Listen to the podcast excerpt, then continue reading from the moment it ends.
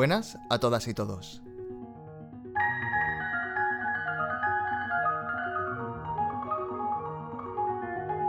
Estamos en el Musicomedio.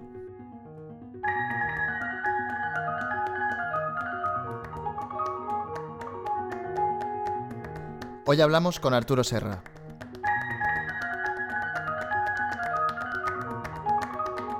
Arturo Serra es, hasta hoy en día, el vibrafonista español por excelencia. Si solo conoces un nombre de los pocos que nos dedicamos a esto, es el suyo.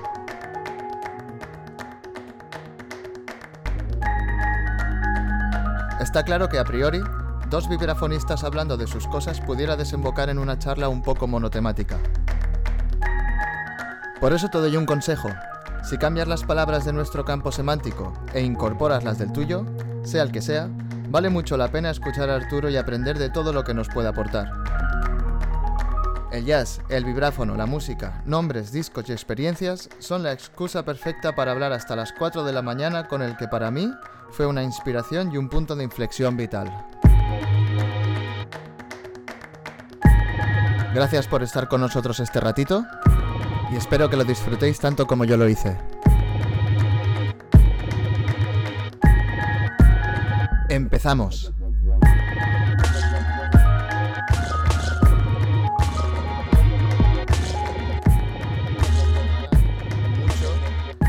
De, de Amsterdam After the Dark.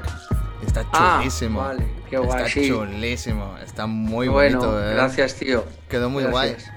Y, Gracias, eh, gracias. Ya, habla- ya hablaremos del disco porque eh, lo estuve escuchando. Mi compañero de piso es vibrafonista también, que hemos estudiado juntos aquí en Bremen. Y lo estuvimos escuchando y tal. Y, y me, vino, me vino una cosa a la mente que dije, Buah, esto se lo tengo que comentar a Arturo. A ver, a ver qué piensas. Mira, te lo Mm. comento ya y ya está. Estuve escuchando el tema de, de Amsterdam After the Dark, que, que está todo perfecto. El solo es transcribible, pero a la perfección.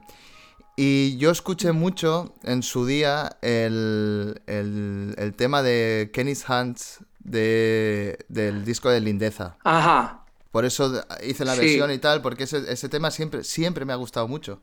Que el disco, ¿cuántos años tiene ya? ¿Tendrá Sí. 10? ¿10 años? Lo menos o más. Bueno, fue del. eh, Ya tiene, ya. No, siempre lo tengo ahí, no recuerdo, pero ya tiene 15, 14, 10 o 12 años o por ahí. Fue Sí. el primer. Ese disco, Pues- ese disco lo grabé porque me fui a Barcelona a tocar dos o tres días y el fin de semana dijimos, nos quedamos y grabamos. Y, Buah, pues- y lo grabamos ahí en, en- en do- allí en un fin de semana y tal. Sí, ¿eh? O sea- Guau, pues está, está de verdad muy chulo. Está- ese disco a mí siempre, eh, Sí. cuando, cuando empezaba ¿no? a interesarme con, con el jazz y tal, siempre... Claro. Sobre ese tema tenía algo que, que- que me gustaba mucho. Que he visto que el, el- el solo de saxo que viene después de tu solo, claro, igual tú ya no te acuerdas, pero Sí. yo es que me, me lo sé todo en memoria, eh, que yo creía que era Perico. Y no, y eh, era... Ah, claro. Es, es- es Era- Ernesto. Era Ernesto, era Ernesto Ernesto. Claro, hombre, pero porque también. Ah, eh, ¿Qué sucede? Eh, ah, un hecho innegable, o sea, que mm, Perico, que es un referente de todo el mundo aquí, que, todos hemos crecido en Valencia yendo a escuchar, pues normal, Sí. resulta que después van pasando tiempo y emergen siempre algún saxofonista y el Mm. primer saxofonista alto de la generación venidera que lo copiaba y que lo, lo- lo materializó y se chupó Sí. todo lo que era porque tenía el mismo ídolo y, y tocaba ahora y tocaba todo eso fue Ernesto, que era muy Sí. joven en ese momento y estaba súper eh, envenenado y tal, y, y se sabía todos los solos de Perico, tenía todos los discos, pues lo, lo mismo que le pasa a todo el mundo que ama esto, que al final estás súper enchufadísimo y, y toca y toca la misma frase con la misma articulación y aprendiendo igual que aprendes de Cannonball o de otro. pues, Sí, entonces exacto. eso fue una época que para, para, para Ernesto eh, suena como perico porque, porque fue la primera, Hmm. cuando una persona se está formando y está tocando ya al nivel que él tocaba ya y Sí, Pero porque el solo, está, el solo es guapísimo, sí, sí. es guapísimo y bueno y después tiene un...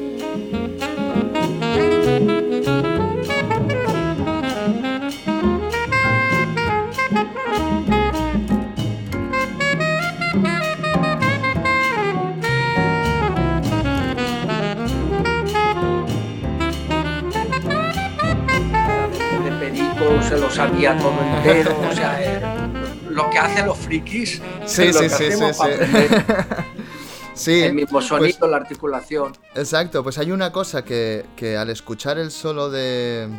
Bueno, como la tercera vez que, es, que, que, escuché el solo tuyo de, de Amsterdam, After the Dark, que tiene exacta, no exactamente la misma, ¿eh? pero la, estructuración del solo. O sea, yo escuché el solo y dije, ostras, qué chulo, Arturo, qué guapo, qué bien lo estás, cómo lo, cómo lo estás petando. Y, estábamos los dos de verdad eh, eh, aquí en casa diciendo, guau, qué chulo, más, qué, solo más bonito, de verdad.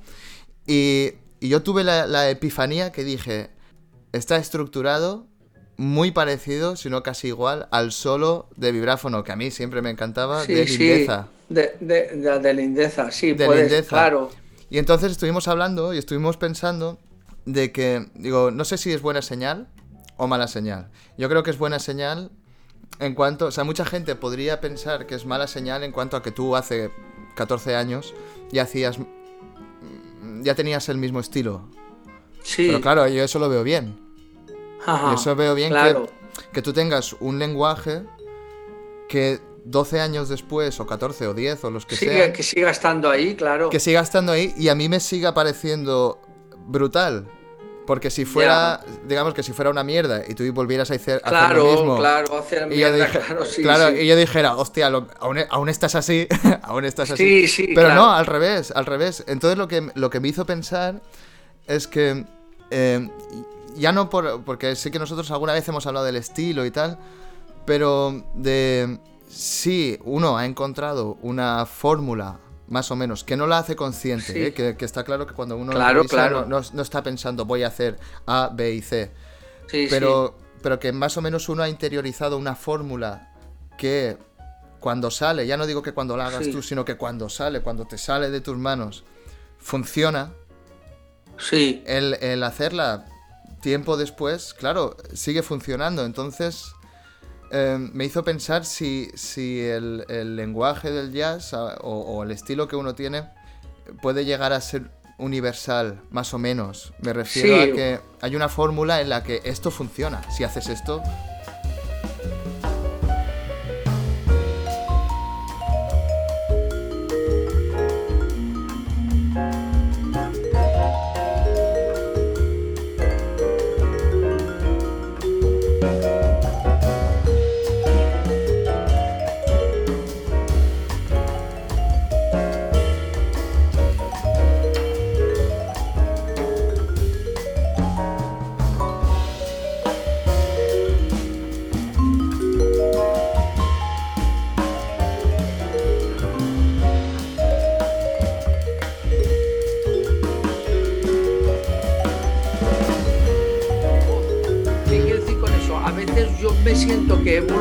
no porque haga un solo más friki, sino porque estoy más tranquilo a la hora de tocar. Sí. En 12 años me ponía más nervioso que me puedo poner ahora. o, o, ahora toco algo y, y, y, antes era más crítico y decía vaya mierda y ahora lo que toco digo vaya mierda que acabo de grabar y cuando lo escucho digo hostia no está tan malo. Exacto. Entonces, ¿qué pasa? No hay que confundir el tema de, no hay que confundir el tema de pensar que después de 14 años tienes que estar tocando a un nivel como si dijéramos eh, toco básico y después ahora han pasado 20 años y estoy tocando súper extrasensorial, moderno, tal y cual. Es un estilo también, porque es como todo, porque piensa que a lo mejor también es en el terreno en el que estás moviéndote. Si tú grabas un estándar hace 14 años y lo tocas bien y lo grabas a los a, a los 14 años otro del mismo estilo, el estilo te lleva a que toques en esa onda. Claro. O la otra cosa es que tú digas, porque si no ya tienes que pasar a otro concepto ya completamente loco, es decir, voy a tocar un estándar como, como Estamos hablando de cómo es un ejemplo de Herbie Hancock cuando tocaba en los discos, que tocaba dentro, y después mm. Herbie Hancock ha desarrollado un globazo. Pero ellos han desarrollado un globazo porque ellos realmente se han metido, afortunadamente, en muchos parámetros diferentes. Sí. Eh, entonces, si tú después de 14 años grabas un tema de George Coleman, que es de la misma época y tal, por mucho hankiano o muy raro que lo quiera hacer, no está fuera del contexto. Para eso prefiero que se me viera grabando un disco donde toque un tema de alguien de los 90 mm, con otra onda más abierta y tocaría moviéndome en otro registro, no ni tan bopper, ni tan mainstream, ni tanto, ni tal eso. Entonces sí que se puede ver. Aún mm. así, yo pienso que lo importante es la voz. O sea, mm. Que tú cuando empieces a tocar, siempre tú que suenes a ti, evidentemente tú suenas a ti, tú cuando tú tocas y tu compañero, todos suenan ahí y todo el mundo suena en la particularidad. Lo que yo hablo es que eh, son cositas personales que siente uno, es el planteamiento. A lo mejor cuando grabé Kenny Hand estaba más cagado y tocaba y tal, y ahora pues cuando grabo el Amsterdam Dark, eh, dije, a tomar por culo, está bien, está guay, ¿no? Está fresco. De, hecho, de hecho, en el disco hay dos tomas. Sí, exacto. Sí, sí. Eh, o sea, puse un alternate porque dije, joder, este tema está guay, hemos grabado dos tomas, este solo está de una manera, este otro. Pues, eh, O sea, más que todo porque lo que ves es que dices, no porque pase 14 años como es como decir, no, yo es que tenía que después de 15 años tocar como súper sofisticado como toca Herbie Hancock. Sí, pero es que a lo mejor el tema no da para eso, o no. Claro, claro. O, estás en una grabación, o estás a lo mejor otro día en un sitio tocando y sí que arriesgas más hmm. para tocar otra cosa más, más sofisticada, o hmm. algo que a lo mejor en un momento dado sí que puedes tocar porque tienes un poquito más de nivel de conocimiento del lenguaje más sofisticado que puedes tocar de otra manera afuera, pero a veces, no sé, es, es como como realmente también, si sabes pintar un tipo de cuadro, si sabes hacer eso, estás pintando ese mismo, de, ese mismo tipo de cuadro, ¿sabes? Y entonces e, e, e, ese, ese tipo de disco es muy parecido a una cosa tradicional que se pueda ver en el estilo de gente, de, lo que me gusta tocar. Pero, pero después, por ejemplo, he cogido y he grabado un disco con... un disco con... Grabé un disco que se llamaba Lowsy con, con dos gallegos que tocan más modernete y batería y, tocan más la onda de un cuarteto de Gary Barton con, con Meceni tocando esos cuartetos y, tío, y suena diferente los solos, toda la manera de tocar. Mm. Es que los estilos y donde tú te metes y tal. Pero aún así pienso que también la impresión que queda es que si alguien escucha el solo de ahí y después escucha en otro tema el de Amsterdam este Dark y dices, hostia, pues está bien el solo porque está correcto para tocar ahí, no estamos tocando fricadas. Claro, claro, es que no hace falta siempre tocar fricadas, ¿no? No, siempre, no siempre. Se puede tocar bonito y bien y, correcto y chulo y perfecto. Claro, claro. Hmm. Por ejemplo, yo, yo tengo un disco grabado con un coliderado que no, no sé si estará en Spotify o tal, o estaba en, no, o en Bandcamp y tal, un disco que se llama Vision Tells. No está en Spotify. No sé si lo conoces. Está en Bandcamp y está, está mm. gratuito, lo puedes escuchar. Es un disco que está grabado con, con una formación más rara, o sea, está grabado con piano eléctrico y Fender, Rhodes, batería danés y después un guitarrista y yo y estamos tocando otra onda muy diferente y ¿Cómo se llama? Low ¿has dicho? No, no, el que uno que se llama Vision Tells. Vision, ah, eh, Vision Tells, sí. Vision Tells, está en Bandcamp. Luego ya te, te, envía, es que no sé también. Pero Low es como un disco que grabé con dos gallegos, con Yago Fernández y Virgilio da Silva, unos gallegos, guitarra y tal. Y ese es un disco un poquito que no tiene el corte de hacer eh, lo que normalmente suelo tocar, el estilo. Es un hmm. disco más tipo mm, Gary Barton. Los discos que hacía Gary Barton en ECM, que hacía para... Hay un disco que es, eh, ¿cómo se llama? Times Like This. Sí, está muy chulo.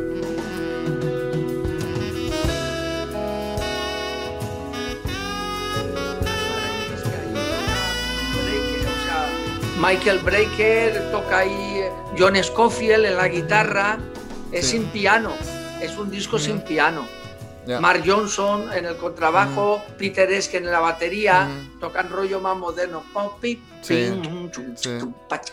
y tocan armonías y ahí se solía otra cosa. No sé, yo, yo siempre he pensado durante todo este tiempo que aunque tengo la tendencia realmente de definirme en un estilo de tocar que me gusta, pero creo que es muy importante que los músicos estén preparados hoy en día, porque tenemos muchas referencias. En el 50 nadie estaba preparado, en el 50 se inventó el bebop y, eso es lo que había, pero desde el 50 hasta ahora han habido 10 o 15 tipos de ah, estilos y si tú eres del 20, lo que mola no es que sepas solamente bebop, que sepas todo, porque tú miras para atrás.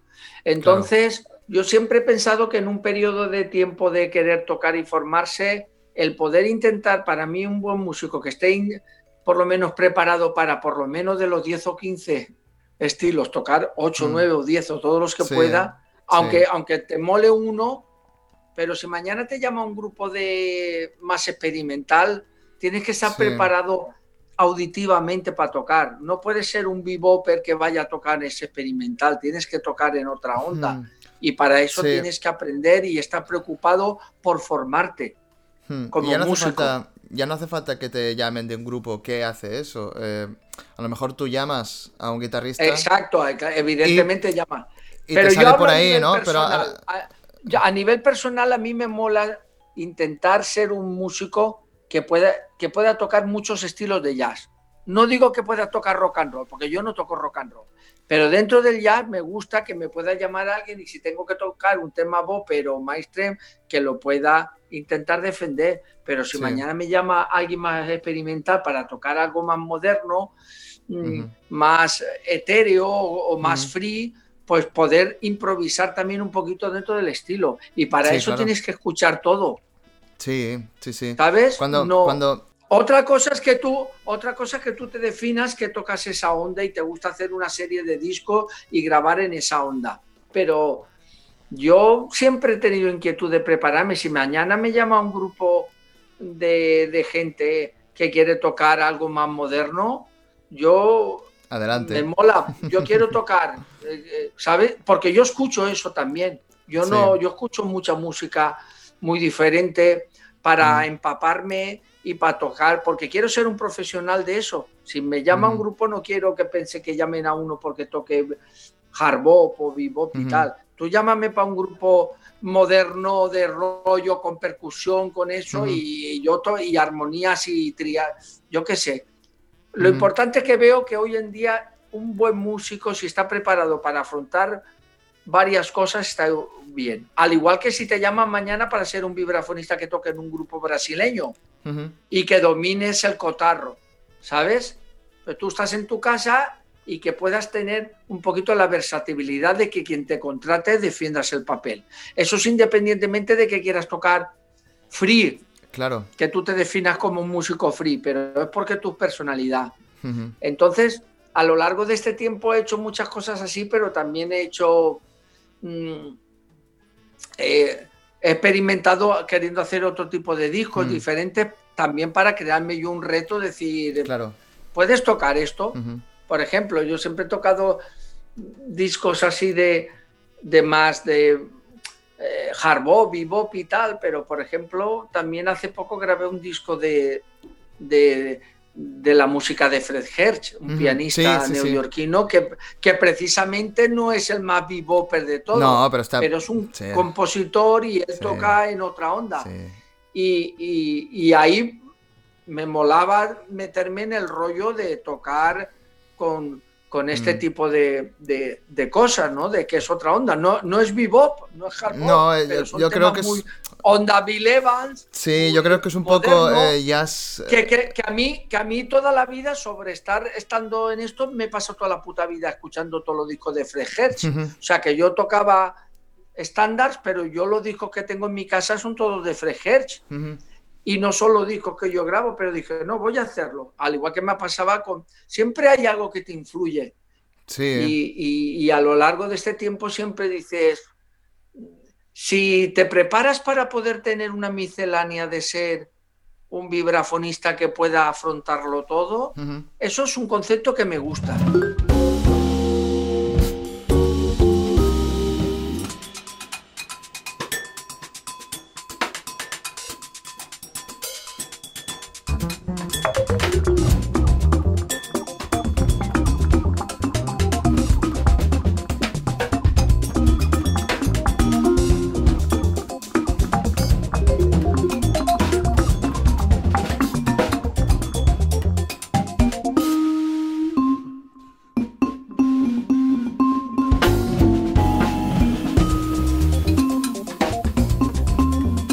Cuando hablábamos de, la voz, de encontrar tu voz, yo sí que tengo muchos eh, problemas, sobre todo cuando, cuando doy clase o cuando tengo que explicar esto, o cuando alguien me viene y me sale decirle, tienes que encontrar tu voz. Yo me acuerdo de mí cuando empezaba con lo del jazz, que digo, pero ¿cómo voy a encontrar mi voz? ¿Cómo se hace eso? Si yo no sé qué voz es la que tengo. Si, si yo no sé nada, si no sé absolutamente nada, ¿cómo voy a encontrar mi voz? ¿Tú cómo crees que es el camino más o menos para encontrar la voz? El camino, el, camino, el camino de la voz, de encontrar la voz es por imitación. No puedes llegar mañana a plantarte allí y decir yo esto es lo que toco y toco y tal. Va por imitación. Porque es una cosa muy sencilla. Esta música se comparte. La imitación en un primer momento es quien te abre el camino. No te pasas toda la vida imitando, ni tampoco te pasas el primer mes no imitando y se acabó. Tú vas a Australia y tú imitas a la gente, las costumbres que hacen allí, cómo hablan, cómo hablan el inglés para poderte introducirte en el mundo. Después tú, cuando ya aprendes un poquito a imitar, empiezas a hablar tú como persona, porque ya te da la fluidez. Pero al principio tú tienes que imitar a alguien. Me da igual a quién. es muy normal. Lo único que sucede es que tienes que descubrir el tiempo prudencial que hay para, para, para saber mm, que no, no quieres copiar. Mira, yo te voy a poner un ejemplo muy claro. Por ejemplo, yo nunca he transcrito un solo de Gary Barton. Nunca. No he sacado ni un puto solo. Nunca en mi vida. Pero sí que me he pasado quizás más de 70.000 horas escuchando sus discos. Sí, sí, sí. ¿Qué quiere decir? Hoy en día hay mucha gente que sí, vale, boom, disco de guitarra, solo, y lo toca y tal, y, mm. y aprende que parece que, es una cosa, simplemente para mí el camino es escuchar e, e intentar imitar desde donde estás. A una gente le sirve transcribir, a otros no y tal. Después he escuchado a todos los vibrafonistas, evidentemente, porque eso es así. La primera influencia fue esa. Pero es curioso que, por ejemplo, yo he transcrito a otra gente que con la que llevaba menos horas que precisamente a, a él. ¿Sabes? No tengo ninguna, no tengo ninguna hoja con el solo que entra, eh, con el solo que entra de Summertime en eh, Gary Barton en el disco de Sixpack, pero sí que saque la armonía. Ya, ya, ya, ya. ¿Me comprendes? Pero no saque su solo.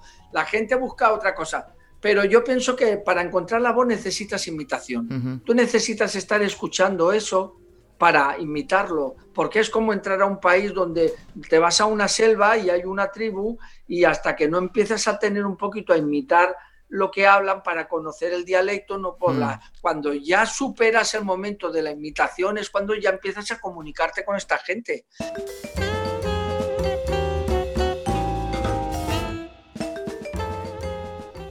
Yo, yo me he pasado toda la vida escuchando e imitando, imitándolo. Sí y después no puedes pasarte toda la vida siendo una máquina, pero tampoco puedes decir, ah, vale, lo he escuchado este mes, y ahora yo voy a hablar no, ya, ya. no es eso. Es un proceso, está claro. Yo lo que creo. Es un proceso. Mm, yo lo que, lo que pienso muchas veces que realmente cuando uno empieza ya tiene una voz. Lo que pasa es que esa voz. Hombre, claro. No es em, la estándar o no es la que. la que. con la que te puedes plantar a cantar ópera, ¿no? Todo el mundo sabe cantar, pero. Pero encontrar tu voz es algo más, no es. O sea, no, tú ya tienes la voz, tú ya la has encontrado, porque en el momento que coges la baqueta y le das al vibráfono ya la has encontrado. Lo que pasa es que con esa voz, pues a lo mejor no puedes hacer muchas cosas. Entonces, lo de encontrar la voz siempre lo veo un poco... No, y porque también hacemos una música que es de compartir, entonces muchas veces por mucha voz que quieras tener, tú tienes que adecuarte un hmm. poquito a, que tienes que ponerte a tocar con gente para, para poder crear algo. Porque, ¿sabes lo que te quiero decir? Sí, sí. Que, que, que, eh, tiene su propia voz, pero él toca trío y él, él lo que precisamente no quiere decir voy a tocar yo solo, quiere tocar con gente para, poder, para poder crear e, ese feedback y tal. Entonces, la voz claro que la tenemos cada uno, lo que pasa es que se necesita compartirla con la peña para que te vaya saliendo, porque si por mucha voz que tienes y eres muy exclusivo tuyo, no te pones a funcionar para tocar con gente, es un poquito difícil. Claro. ¿Sabes? Hmm. No sé. Es muy difícil el concepto, pero la voz es la voz es encontrar un mínimo que tú es como tú tocas y, haces el, el, solo, como estamos hablando de lo de Amsterdam Dark. O sea que, que es, es, es la voz de uno. ¿Crees que hay un momento que. ¿Crees que hay un momento donde tú dices. Mm, ya está? Más o menos, que hay un punto donde tú te encuentras a gusto con lo que... Eh, sí. Puedes, o sea, no, sé si te, acordarás, pero ¿tienes algún momento así, claro, que tú digas, ahí ya, está, mira, ya, he ya, ah, estoy, ya estoy bien, ahora puedo mejorar, pero ya he conseguido algo que quería conseguir? Yo pienso que hay dos puntos, hmm. dos puntos. O sea, hay, hay como dos periodos muy gordos. El uno que estás ahí intentando luchar, que te grabas y suena todo fatal, y en el DAS suena todo mal, y en el minidig y en el móvil, y vaya mierda de solo, y vaya mierda de solo en el bolo y tal, pero tú sigues estudiando, estudiando, y va pasando, y llega un momento que el, la cabeza hace un día como un chip, pega un chispazo, y el viernes tienes un bolo en un sitio, después de varios años de tocando, y, y el viernes hay un viernes de un fin de semana que tocas el viernes en, un club de jazz y te lo grabas y el sábado por la mañana lo escuchas y está para tirarlo fatal. Y vienes ya como ocho o nueve años tocando jazz con grupos, con grupos, teniendo bolos buenos y tal, y vaya mierda. Y eso es un viernes. Después sábado y domingo pasa el fin de semana y resulta que el lunes o martes, por lo que sea, eh, llega y el miércoles tienes un bolo. Y ese día lo vuelves a grabar. Y llega un momento que el día hay como un chip, es como si te dieran un chip.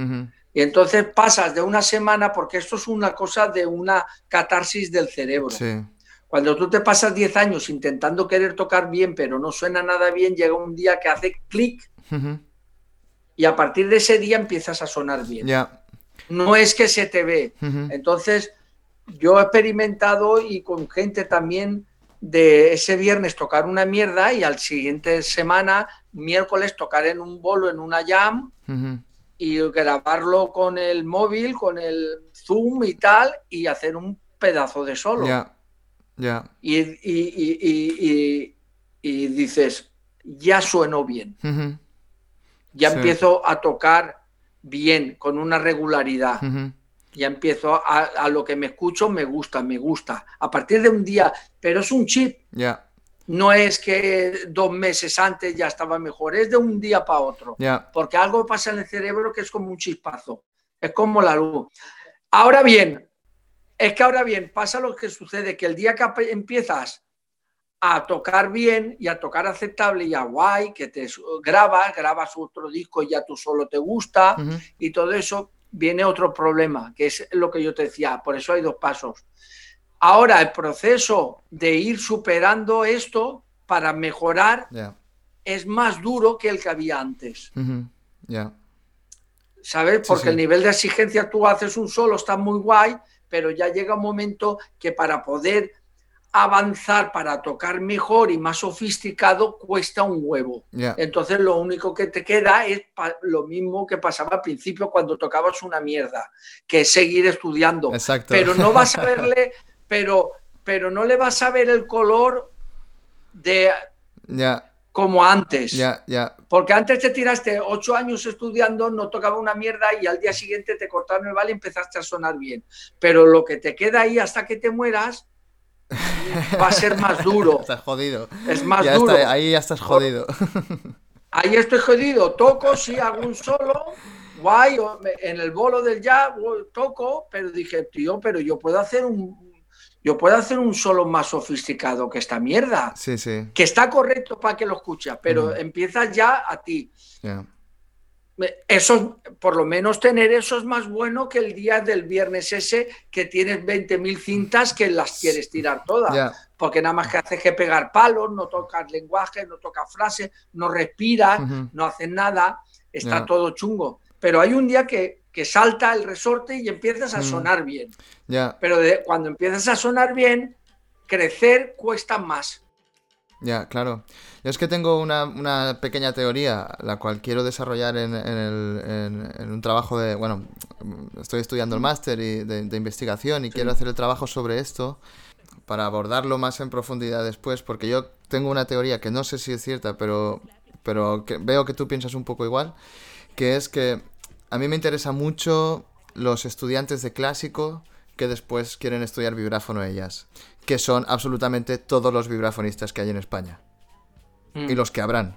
Después, los que vendrán después, todos habrán sido gente que ha estudiado clásico y que después se dedica al vibráfono. Pocos estudiarán con 12 años y empezarán con vibráfono ellas y acabarán con vibráfono ellas. Muy pocos. Hay un punto, ese clic, ¿no? Que tú dices, yo tengo la teoría de que cuando uno estudia clásico se forma la mentalidad del músico clásico que ya muchos conocemos. Cuando pasas a la otra parte, en, nuestro caso, ¿no? Tú has estudiado clásico también y tú has pasado de una manera de pensar a otra manera de pensar, las cuales son más o menos complementarias, pero no pasan a la vez. El músico clásico no piensa mm. como músico de jazz y el músico de jazz que ha empezado estudiando jazz como un saxofonista no piensa como músico clásico. Hay cosas las cuales no entiende. Unos no se entienden a los otros en cuestiones de timing, de fraseo y ya en cuestiones sociales también, de eh, los ensayos, cómo, cómo, cómo, pensar la música, cómo escuchar la música, cómo ir a conciertos, cómo hacer esto, cómo hacer lo otro. ¿A qué hora son los ensayos? Muy pocos ensayos de jazz son a las 9 de la mañana. Muy pocos ensayos de clásicos son a las 10 de la noche. Todo esto.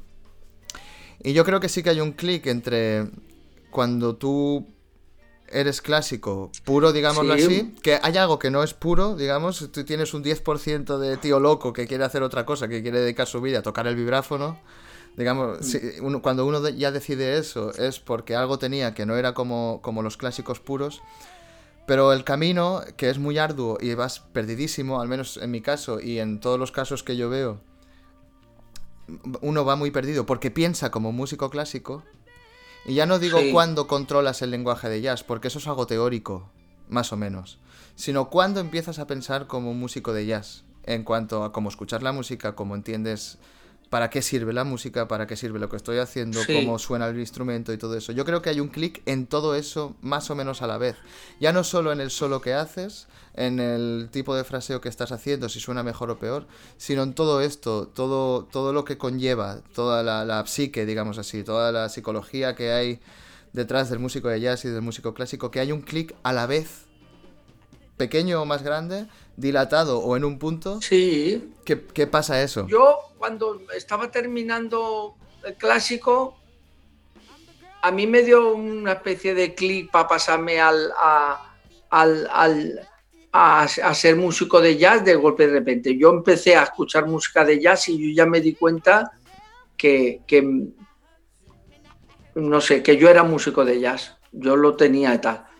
Lo que pasa que desde que me puse a, estudiar hasta, hasta, hasta que pasó un cierto tiempo y tal, ahí es del otro clic que yo te estoy hablando, del que me pasa porque, porque ese clic, ese clic lo único que sucede es que mm, mm, salta si realmente eres perseverante. Es decir, yo me puse a estudiar jazz y hasta los 8, 9 o 10 años de estar estudiando jazz, yo todo lo que grababa, todo lo que tocaba, todo lo que eso no valía una puta mierda.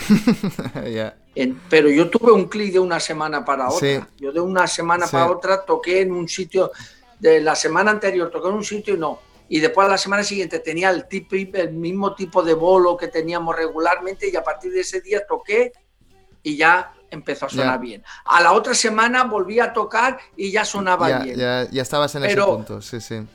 No me vino una cosa en tres meses tocar, no, eso fue eh, como, como si dijéramos mm, abrir un paquete y cerrarlo. O sea, fue de una semana para otra. Sí, sí, yo me, yo me refiero, yo me refiero de verdad a ese segundo clic, el que cuando tú ya estás estudiando jazz. Porque yo recuerdo mi proceso y hay muchas cosas que, que aprendes del jazz, las cuales no entiendes Mm, de verdad. No entiendes para qué sirven. Bueno. Y, ya no me refiero a los ejercicios, estudiar escalas o aprenderse la armonía, todo eso está claro. Sí. Me refiero a, cosas como el, sonido, tocar laidback, eh, todas estas cosas que las, las, las, te las dicen, tú las aprendes, las estudias y no entiendes nada, para, no entiendes nada. No, bueno, pero también lo que sucede es que también es cómo, cómo te pones tú a aprender ya, porque esto es muy importante.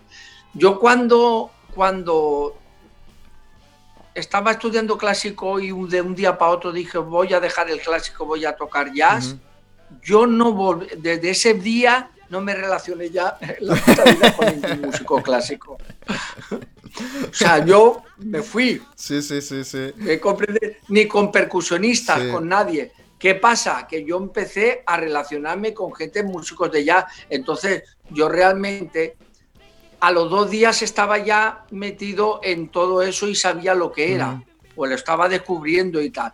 ¿Qué pasa? Que también, como tú dices, ahora también existe mucho el perfil de gente estudiante que estudia clásico, que quiere tocar ya, pero está en su casa, no sé, y, y están estudiando porque como está todo globalizado, accede a un libro de escalas, se las pone en su casa, estudia pero no está relacionándose con los músicos de jazz.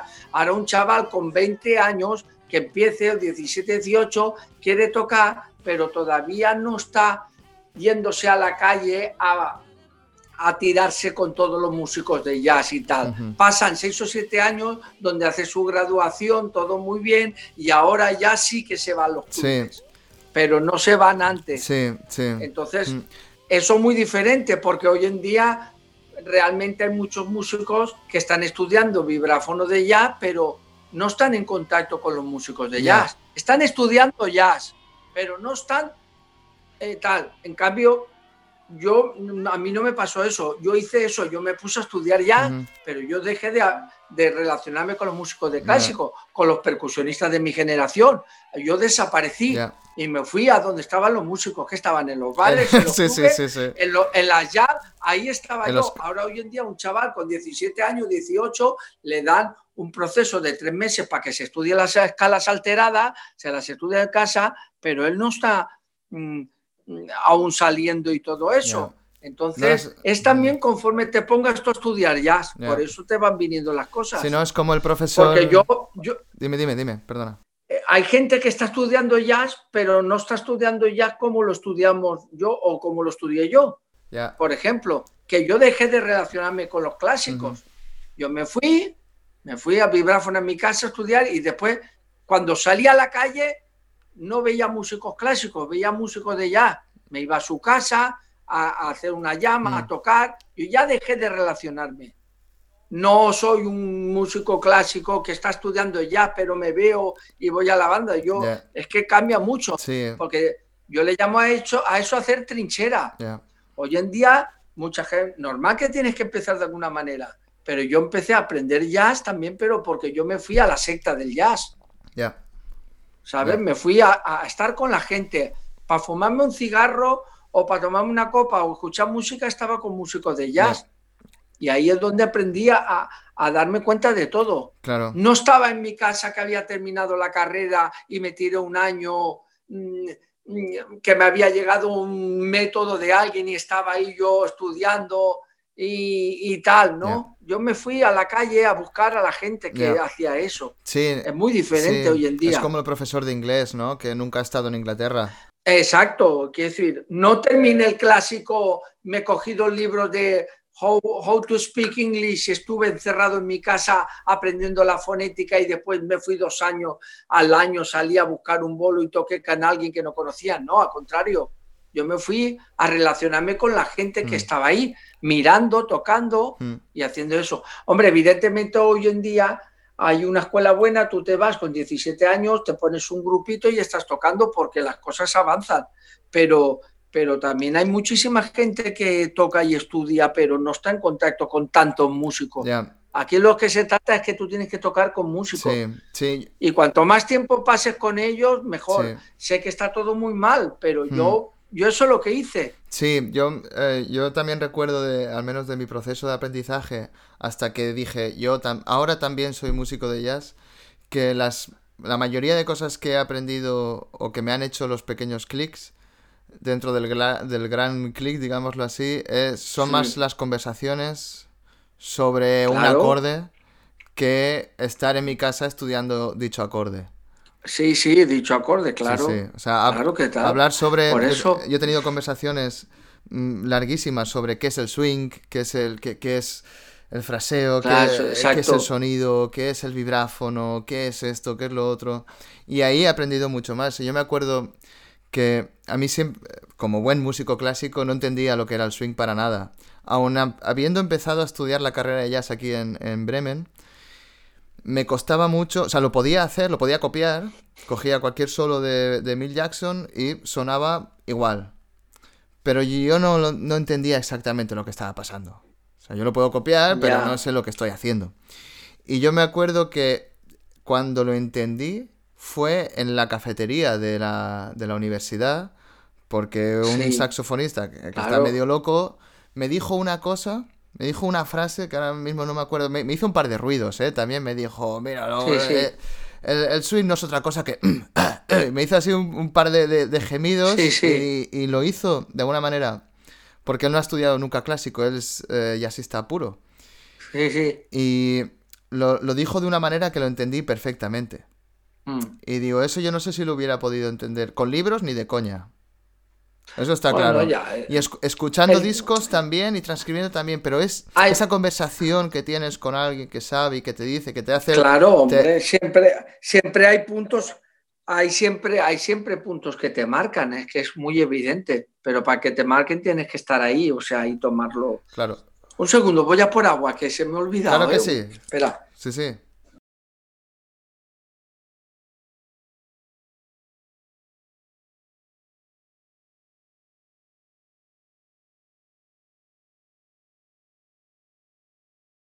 Quitamos una negra al final cada... Sí, sí. cada... Es friki, friki. Sí, bueno, claro. eh, es que lo, de, lo del friquismo ya... eh, ahora Eh, no, eso es que es una absolutamente todo. de hablar, no es que sea friki. No, no, no, es- quiero es decir, una no, no. manera de hablar. Lo, lo digo por, o sea, pero sé a lo que me, a lo que te refieres, ¿eh? Cuando dices eso, lo que me refiero es que a- ahora ya da igual lo que se te ocurra, que ya o lo ha hecho Sí. alguien, Hombre, que está, está, está hecho todo, tal. Sí, Sí, sí. pero lo que pero sí, pero lo que sucede es que realmente también, aunque está todo hecho, también existe la sensación que te quiero explicar yo ahora, que está todo hecho tal, pero por ejemplo sí que, pero tú sí que te paras a ver, hostia, qué guay, porque seguro que en un momento dado, escuchándolo con tu compañero, estáis escuchando el Emily y está, Mm. todo se ha hecho, pero a ti te sorprende y te agrada decir, hostia, mira, sí, sí, eso es lo que vale. No, Exacto. el problema no es que yo te vaya a relevar lo que tal, sí, a, a- a revelar el di- disco de Joel Ross, el último que es la tendencia, lo que tal. Estoy hablando de otra cosa, que al final lo que hace es que lo que le arranca la sonrisa a uno es escuchar algo ¿eh? y decir, hostia, ¿qué pasa aquí, no? sí, sí, sí, eh, ¿no? Que, que esté, O sea, porque sea aunque música. está- es muy fácil de transcribir y de saber, pero la sorpresa es que no lo esperas y está ahí.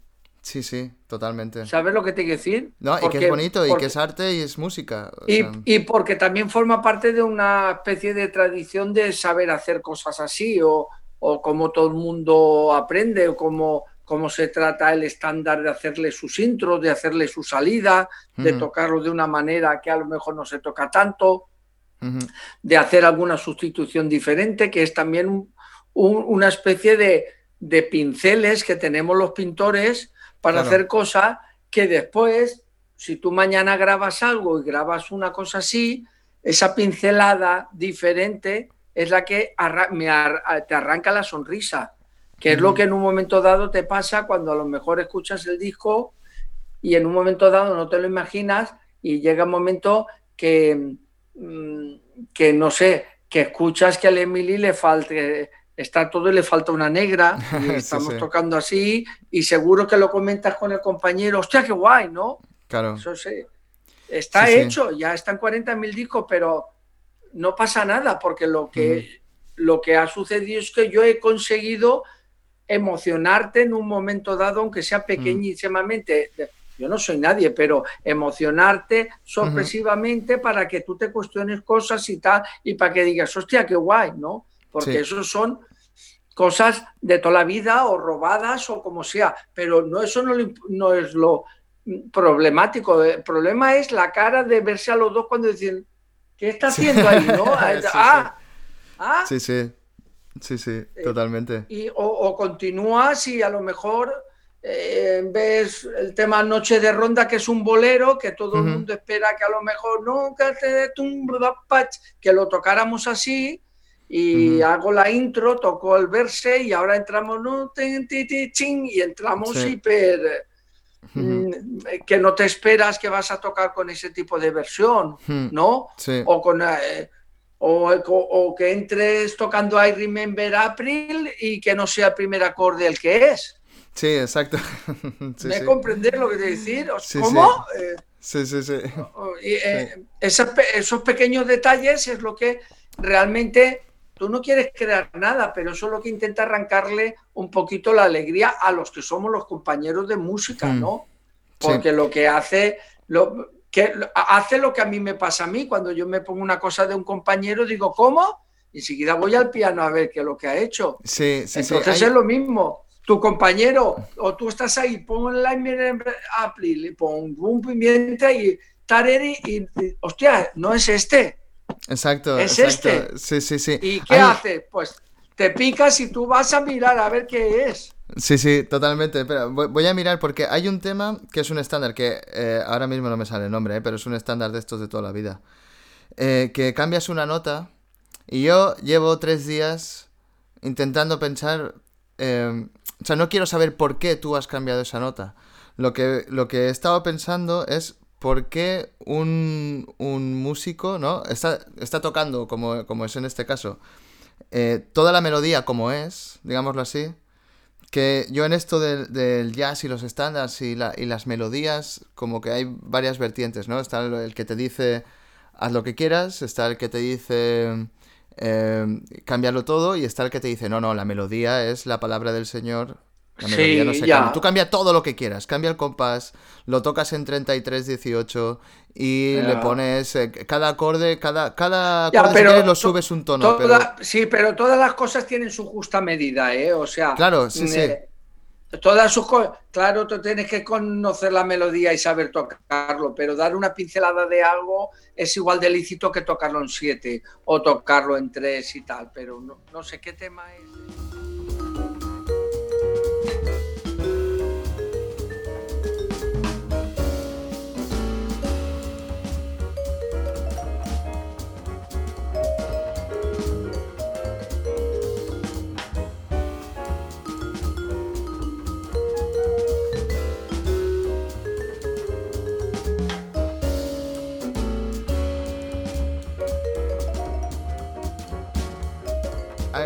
La, primera sensación que tuve fue. Hostia, qué raro. No, no, ni, bien ni mal. Es. Hostia, qué raro. Y conforme lo, fui escuchando, te juro que yo ahora voy por la calle y, me tengo, tengo el, eh, la, como la melodía en la cabeza y lo canto así, ¿no? Y como lo, como lo tocas tú. Y dije, ¿qué es lo que lleva a alguien a cambiar solo una nota en toda la melodía? Mira, un día Kenny Barron dijo, mis mejores éxitos son los que yo robo. Eso es lo mismo. Eso es lo que hace Tete... Eso es... A... Tete Montoliu. Tete Montoliu toca eso. Vale, pues entonces la pregunta es lo mismo, pero para Tete Montoliu, ¿no? ¿Qué lleva, qué, que lleva a alguien a cambiar solo una nota. Claro, pero yo por, sí, pero yo por ejemplo, yo mm, te digo, yo tengo, yo he hecho dos discos que se llaman Standard Session 1 y Standard Session 2. Sí, sí, me he escuchado. Esos dos discos, esos dos discos están llenos de estándares y están todas las notas, casi, casi todos los estándares están las notas cambiadas. Porque es, ¿qué lleva? Pues simplemente lleva al proceso de la sorpresa de la rearmonización. Llega un momento, llega un momento em, llega un momento de, que a muchos músicos les llega el momento de estar tocando un estándar mucho tiempo y hay un día que sentado en el piano encuentran una rearmonización que queda bonita, porque el mismo compositor cuando lo compuso ya podía haber rearmonizado cosas. Entonces es simplemente el punto de la sorpresa, de la inquietud. Y también de descubrir como músico que hay algo que tú puedes cambiar en el estándar que suena guay. Porque normalmente es como, como, como querer aprender mejor el tema. ¿Sabes? Entonces, yo, yo he hecho dos discos donde todo. Mira, hay una versión del Recórdame que tengo por. Hostia, gente, lo enviaré. Que está, está todo lleno de, de, de cambio de armonía y la melodía entra igual o, la melodía, la medio, medio tono y tal. Ah, es como, como mm, el que lleva a un músico a hacer eso, la inquietud de querer tocar algo innovador por sorpresa. Simplemente seguir la estela de Coltrane. Coltrane se murió. Si Coltrane hubiera durado 40 años más, hubiera estado haciendo lo que hace Jerry Bergonzi o mucha gente que rearmoniza cosas. No te estoy hablando de cambiar de tono y todo eso, estoy hablando de rearmonización. O sea, de que tú llegues y toques un estándar y cuando venga el puente, en vez de que haya un acorde, hayan tres acordes que funcionen con la melodía y que suene bien. Es porque, porque es la inercia musical que tienen los músicos de jazz. Porque los músicos de jazz lo que realmente son, son frikis de la armonía, no de la melodía. Son de Sí, quiero decir que hay una constante que toda la vida se ha llevado a hacer cosas así. Entonces, este tipo de este tipo de cosas eh, lleva a un músico a la inquietud de poder darle una pincelada a un estándar para hacer alguna cosa normal. Que ya la primera lo hicieron ya los mismos músicos que empezaron a crear a, tocar los estándares, que es tocar un estándar y el último acorde, si es do mayor, toca re bemol mayor. Exacto. Si la melodía es la tónica, ¿no? Que eso es el ABC de todo el mundo. Pero lleva a investigar, porque es como, como, como también el rol de. Hay 20 70 versiones de I Remember April, voy a ver si puedo tocar algo. Eso lo han hecho todos, los grandes, los jóvenes, todo. A ver si puedo tocar algo que cambie conceptualmente un microsegundo para que la gente se dé la vuelta y que diga, ¿qué ha pasado ahí? Es simplemente la inquietud. Hmm.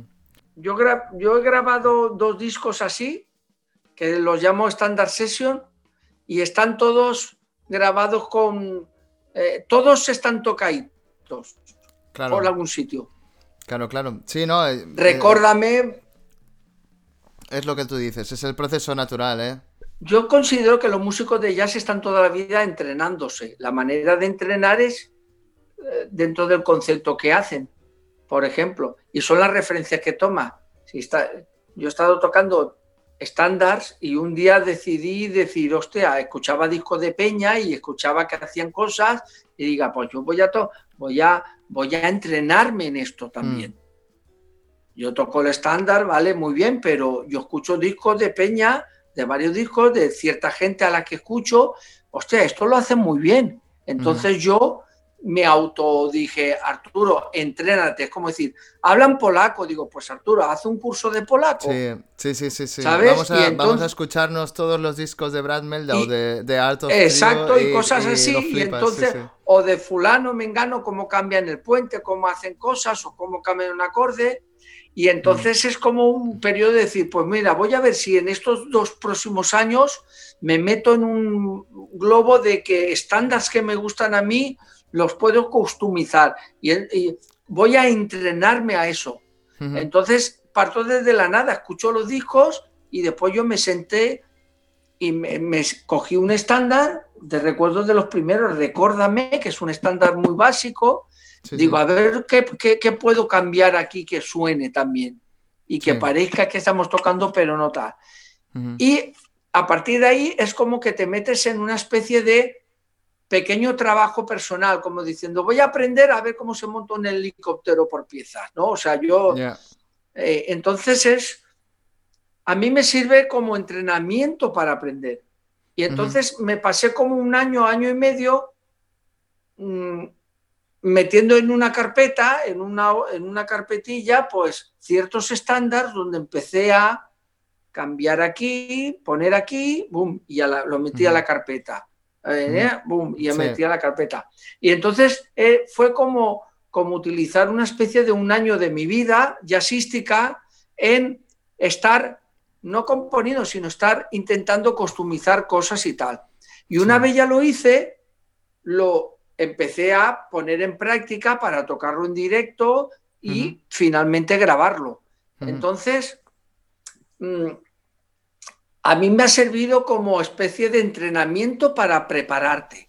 Realmente. Hombre, siempre tiene una finalidad musical. Siempre, Tener un proyecto. Tiene, pero yo lo hice porque como yo admiraba a mucha gente que hacía eso, yo dije, hostia, qué guay.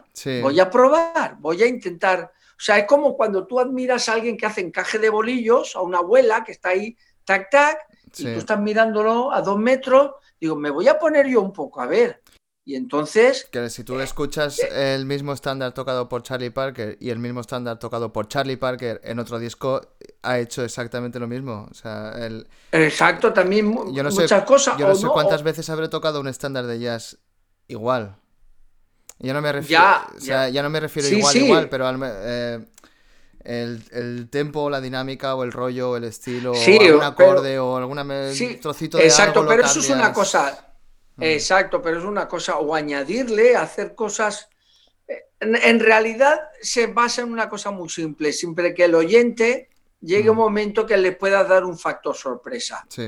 Es decir, eh, grabas el I Remember April y, entonces le das el primer factor sorpresa de que el primer acorde no es el que es. ¿De acuerdo?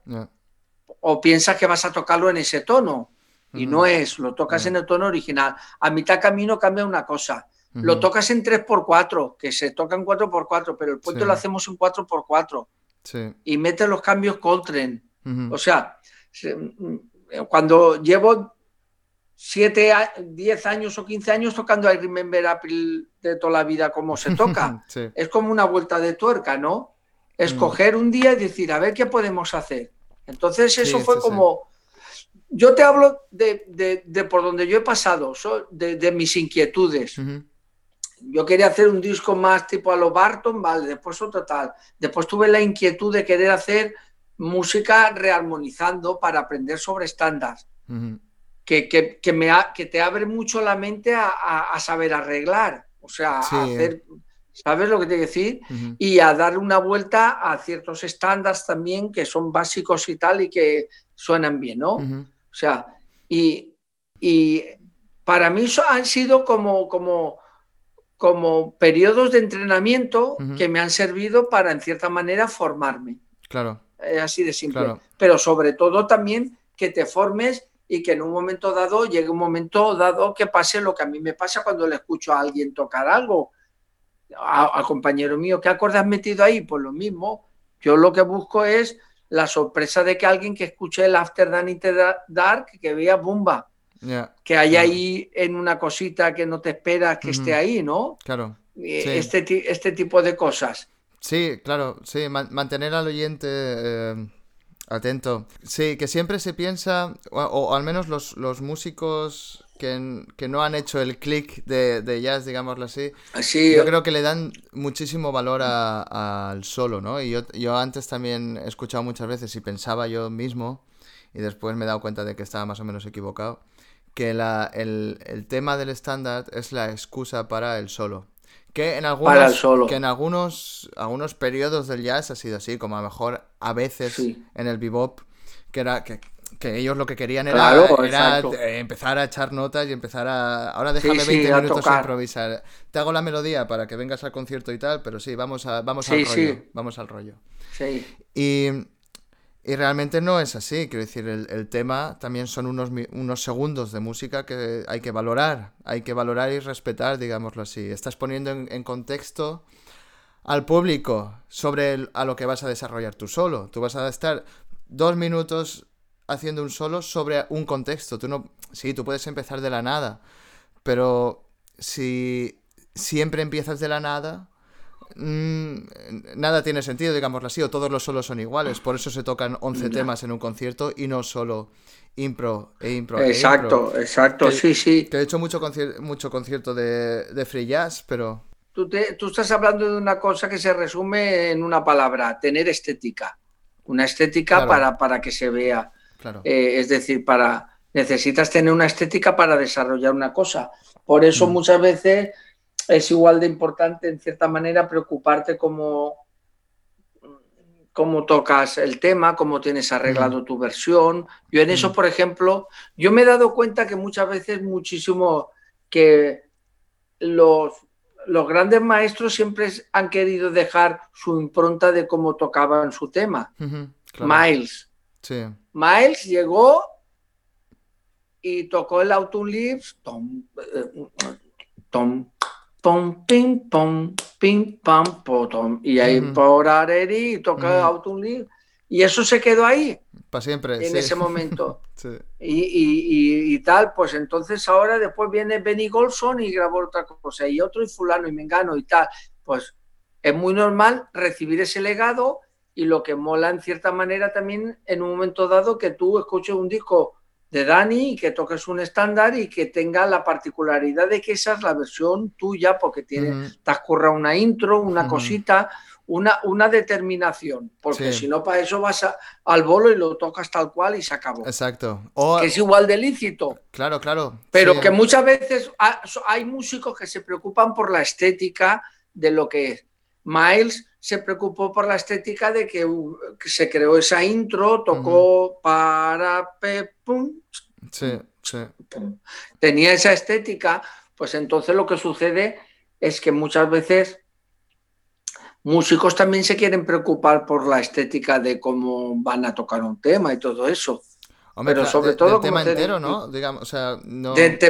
Los de, claro. Claro, los de jazz no nos preocupamos solo de la estética del solo, de mí solo. Claro, de al, Final, al, final, a mí, al final a mí, me, a mí realmente me impresionó la versión de Body and Soul de Tete Montoliu, porque es de, la creó, se la creó él, por eso yo mm, la toco porque me impresionó. Entonces, y eso se quedará ahí para siempre de él. Claro. Pues entonces muchas veces a mí me gusta intentar hacer, crear la versión que sea la de Arturo Serra. O la de fulano mengano, claro, totalmente. ¿sabes? Aunque toquemos muchas cosas de mucha gente. Amsterdam, Amsterdam no es mi versión, es el bolo tocado tal cual, pero después de vez en cuando hay algunas cosas donde uno intenta dar una pincelada de la versión para que quede como si dijéramos mm, algo más importante, lo mismo que hizo Miles cuando tocó eso que se quedó ahí, nadie se lo esperaba y lo hizo así. Pues entonces, buscar un pequeño sello, un pequeño sello de identidad, es como decir, en el 2020 yo hice esto y estaba así, ¿no? Sí, claro, es como dar un regalo en una bolsa de Mercadona o dar un regalo bien empaquetadito. Exacto, porque resulta que después a alguien un día le gustará la versión que haya podido hacer de, de noche de ronda y a lo mejor le impresiona para y él cuando vaya a tocar un día un bolo y la tocará en esa onda, que es lo que nos pasa a los músicos de jazz.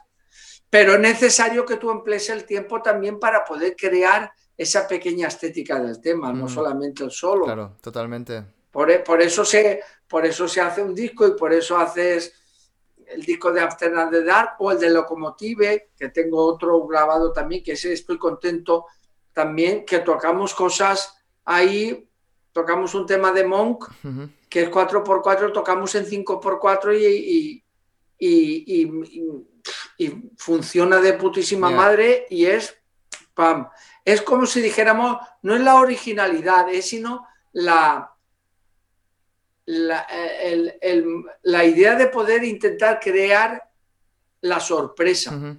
Yo con que sorprenda un poquito durante un minuto, porque a mí lo que me pasa es que escucho discos de Peña y me sorprenden. Hmm. Y eso es lo que más me gusta del disco. Escuchar a alguien y hacer, ¿cómo? ¿Qué ha hecho ahí? Un momento. Hmm. Y boom. Sí. ¿Sabes? Sí. Ah, y, o, que tienen el gusto para tocar una versión muy guay, llevándola a su terreno. Y dices, joder, qué guay, ¿no? Mm, mm, mm, cuando tú descubres, cuando ves... Eh, que hay un grupo que toca un estándar y lo toca de una manera que el estándar está ahí, pero que suena del puta madre, súper guay, arreglado y súper guay, eso es lo que te deleita y lo que te da la sorpresa. Entonces, por ahí van los mismos tiros, va, los tiros van por ahí.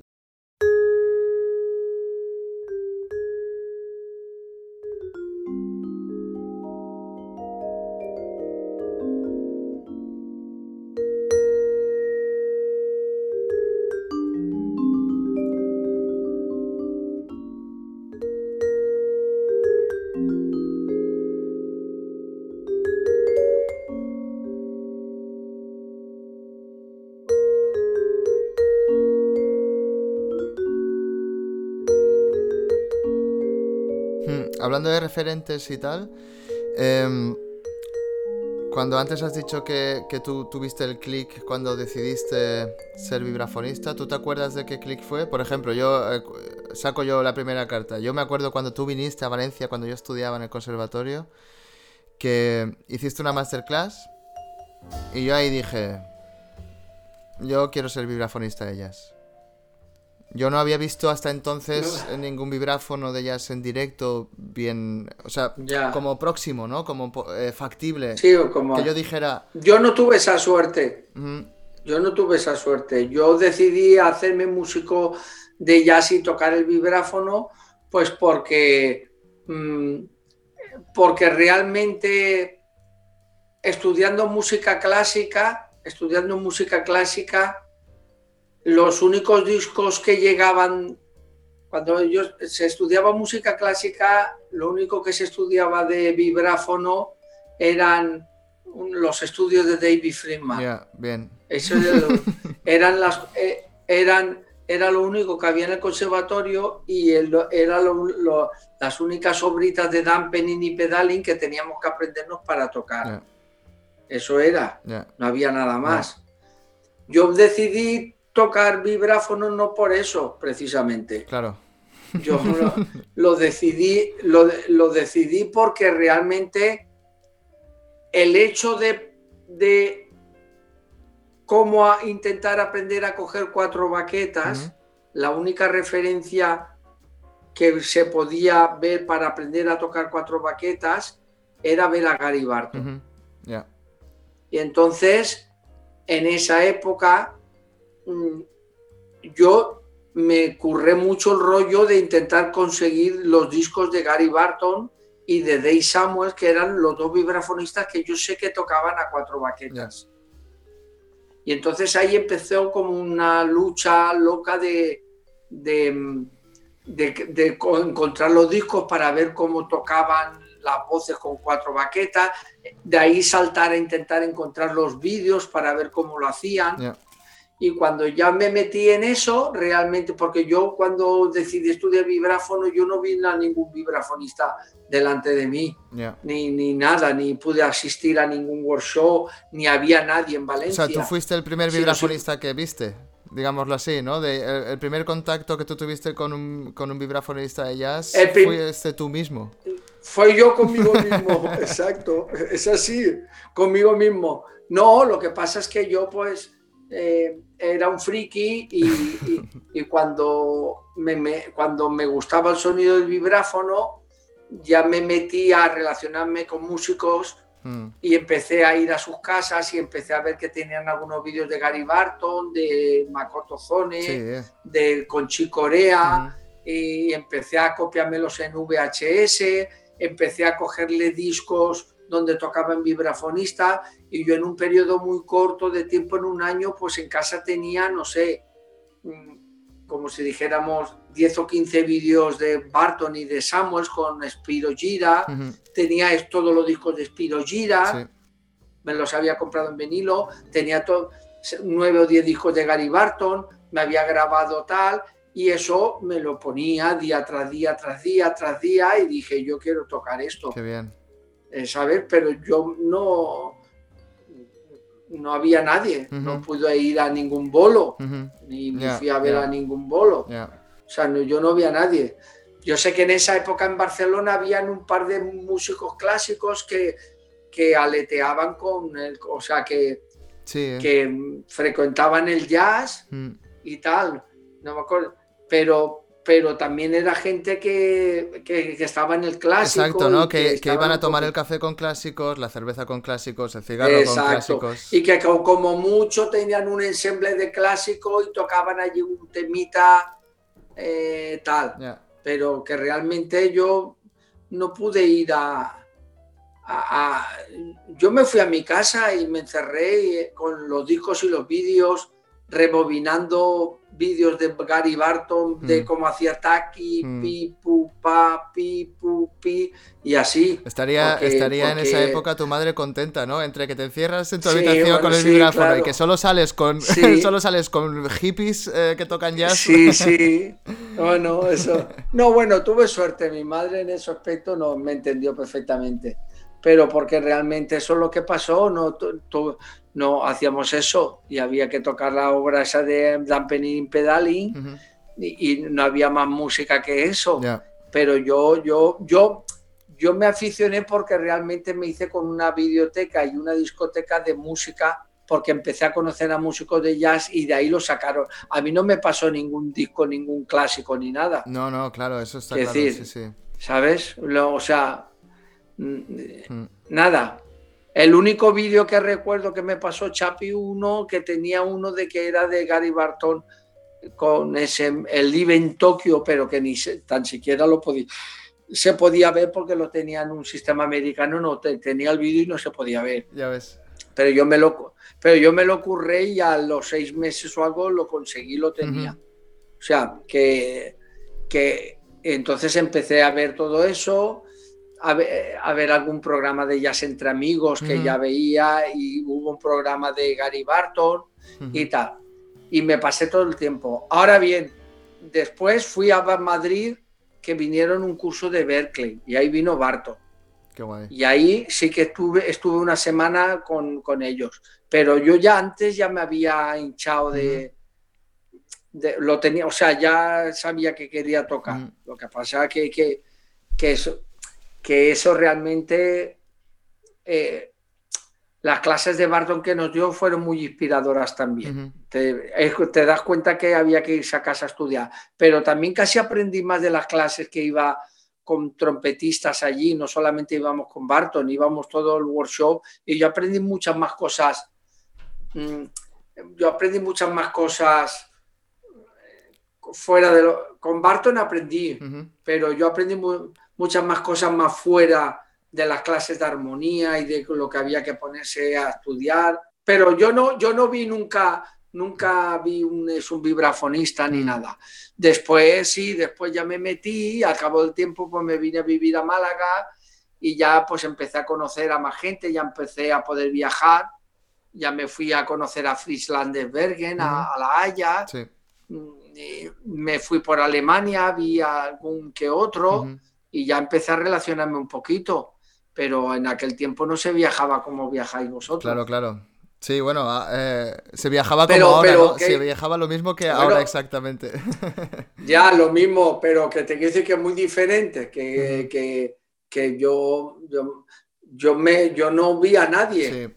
Yo, yo tenía amigos de guitarras en Valencia y me iba a su cuarto y, estábamos allí. Yo aprendí a tocar el vibráfono de jazz yo solo. ¿Sabes? Espera que mueva ahí esto para que no se corte. Ahora, ahora está bien. Perdón, es que para que a veces la batería. Entonces, no, yo no. Hoy en día mucha gente tiene la referencia.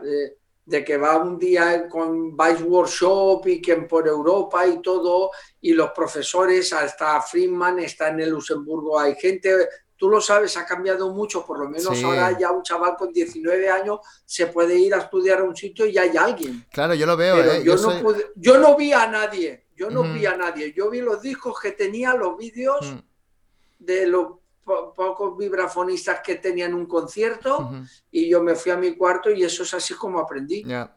Yo, yo, lo pienso, ¿eh? la, diferencia que hay entre cómo aprendiste tú y, y cómo aprenden...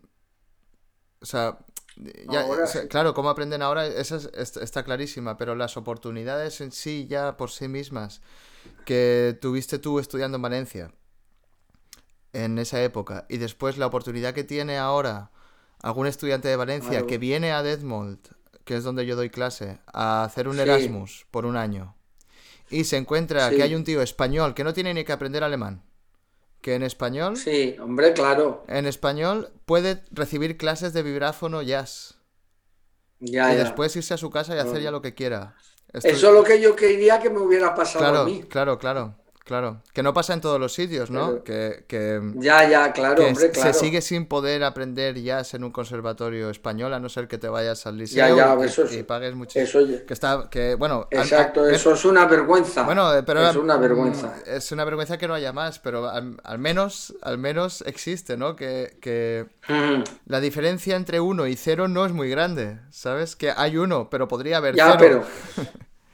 Ya, pero que es una pena que, sí, hombre, pero que te quiero decir que también en España es una pena que España, que es más grande que Portugal, por ponerte un ejemplo, que en España no haya mm, de la, que no haya un vibrafonista que se haya estudiado e ido fuera, que se haya sacado una carrera y que en el conservatorio de aquí esté trabajando en el de Salamanca, en el de Cádiz, en el que sea.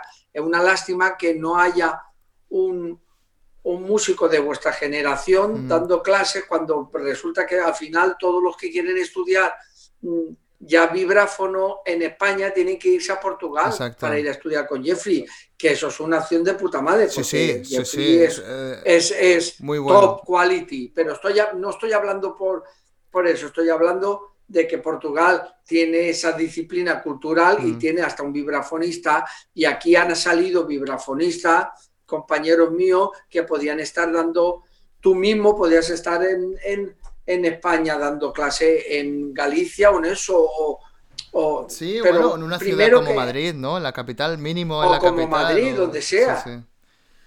Donde sea, que España es muy grande. Mm.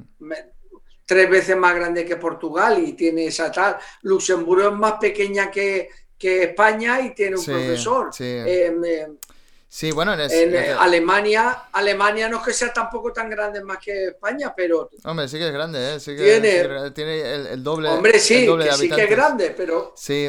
Que sí, pero que te quiero decir que, España es el, único país de la comunidad europea que para el territorio que tiene, por lo menos tenía que haber uno o dos músicos, profesores de vibráfono, vamos a decir uno en la parte de arriba y otro en la parte de abajo. Mínimo, sí, sí. Que, que, que, con titulación y vosotros y todo eso, mm, eh, sois ya alrededor mm. de nueve o diez que estáis ahí en, el, mm. en, el, en la cantera para poder desarrollar ese trabajo. ¿A ti te gustaría? Sí, me gustaría, sí que me gustaría. Si pudiera, sí que me gustaría.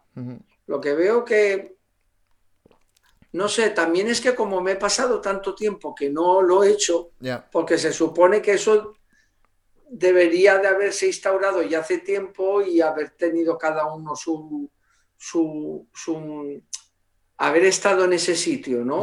Quiero decir, a lo mejor mm, me hubiera gustado que eso hubiera pasado hace 10 o 15 años para que hubiera estado instaurado y hubiera sacado más tal, ¿no? Pero claro, hombre, aquí, claro que me gustaría para ser profesor de una cosa así. Lo que pasa es que la vida me ha llevado por otros derroteros diferentes y ahora no sé, en un momento dado, em, yo creo que también hay gente muy cualificada y preparada para ese trabajo que no tenga que ser yo. No, no. porque, Sí, sí, porque... además, eh, en, porque, porque, porque también pienso que eso tenía que haberme llegado a lo mejor antes, haber tenido la suerte, pero como no he venido, porque yo me estudié autodidacta, no mm. lo hice la titulación y todo eso, ahora es como que se me ha pasado el arroz y estoy en otro proceso como más más de, ejecutante, evidentemente, de cómo, de cómo, ¿sabes lo que te decir? De, cómo ha estado mucho tiempo. Que ya es. No dudo, claro que me gustaría, pero pienso, también te soy sincero, también sois muchos los que hay por ahí que podéis trabajar y podéis hacerlo de puta madre. Yo hmm. me parecería estupendo. yo es lo que pienso, ¿eh? Tal y como estoy, también, también, también es porque tengo otro tipo de trabajo. Hmm. que, pero yo estaría súper contento que, que, estuvieseis currando alguno de los que tenéis la titulación hmm. en España, ya está. decir, porque yo estoy en otra onda. Ya. En otra onda porque tengo ya, como ese trabajo y yo que me quiero dedicar a producir más música hmm. más que enseñarla tanto. Claro. También te tengo que decir que durante este tiempo atrás me he pasado mucho tiempo enseñando a mucha gente a nivel particular. Claro, claro, que no en cierta manera, esa parte la he cubierto y tal. Y pero que sinceramente pienso que como está el, el mundo y los tiempos, eh, sois muchos los que os habéis ido a currar la historia y creo que tenéis que tener vuestro sitio. Sí. pienso, pienso que, que que cualquiera de vosotros debería de estar, si se crean unas plazas de esas, yo creo que sois vosotros los que hmm. deberíais de ocupar esa plaza, no yo. eso, será, yo creo que el día que se abra la primera plaza, eh, vale, vamos a ir. Por eso yo te estoy hablando, estoy hablando hipotéticamente, estoy hablando hipotéticamente de que se hablara, pues sois alrededor de si hay siete o ocho percusionistas que tenéis vuestra titulación, que sois jóvenes, que estáis ahí, hmm y que podéis desempeñar el trabajo para hacer. Quizás a lo mejor mejor que yo, yo soy uno más, simplemente que estoy en otro sitio. Sí, ¿Sabes lo que decir?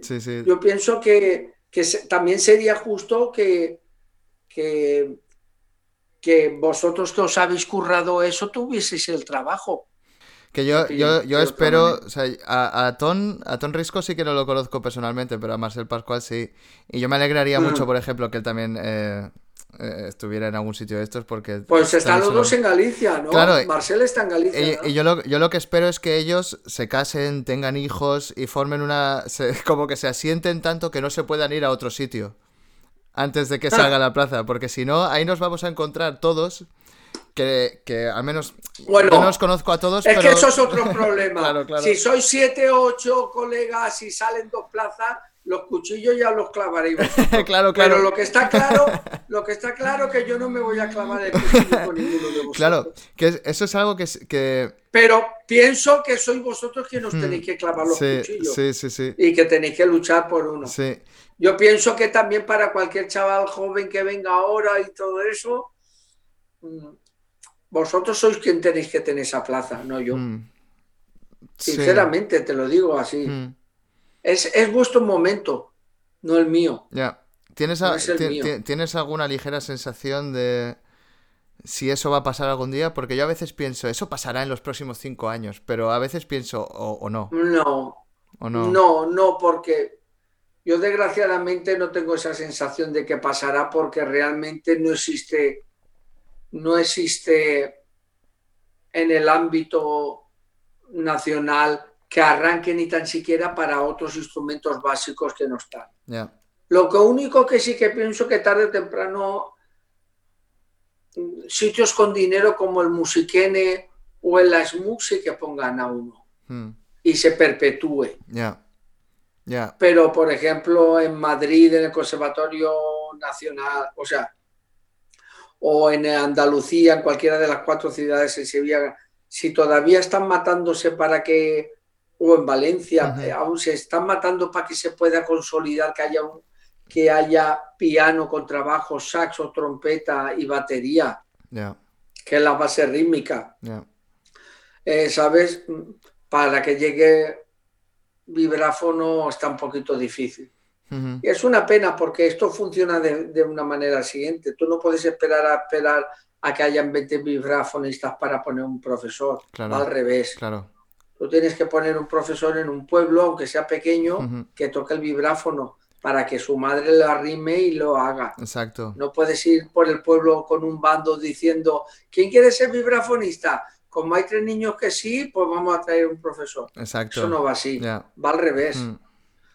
Es al revés. es un poquito difícil, pero no sé. Tardará, pero...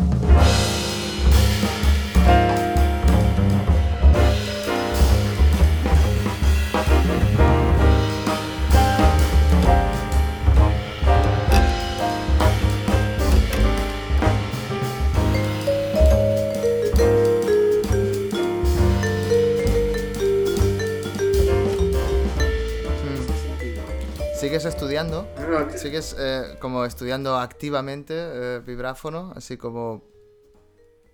O sea, ya, ya, no eh, por proyectos, o sea, estudiando uno siempre está estudiando, ¿no? Pero hay, como está la separación entre estudiar por proyectos, ¿no? quiero hacer este proyecto, voy a estudiar para conseguir ese proyecto o voy a estudiar las cosas que llevo estudiando toda la vida simplemente mejor. Sí, bueno, hay temporadas, hay temporadas, porque a mí me pasan esas dos cosas. Hay temporadas. Hay temporadas que, eh, que, que cuando estoy metido en un proyecto que quiero grabar algo, estoy más metido en el proyecto y estoy más estudiando pianísticamente las cosas para hacer el arreglo, para aprender, escuchando mucha música, documentándome y no toco casi el vibráfono. ¿Sabes? Es decir, no, no, no estoy tocando tanto el vibráfono.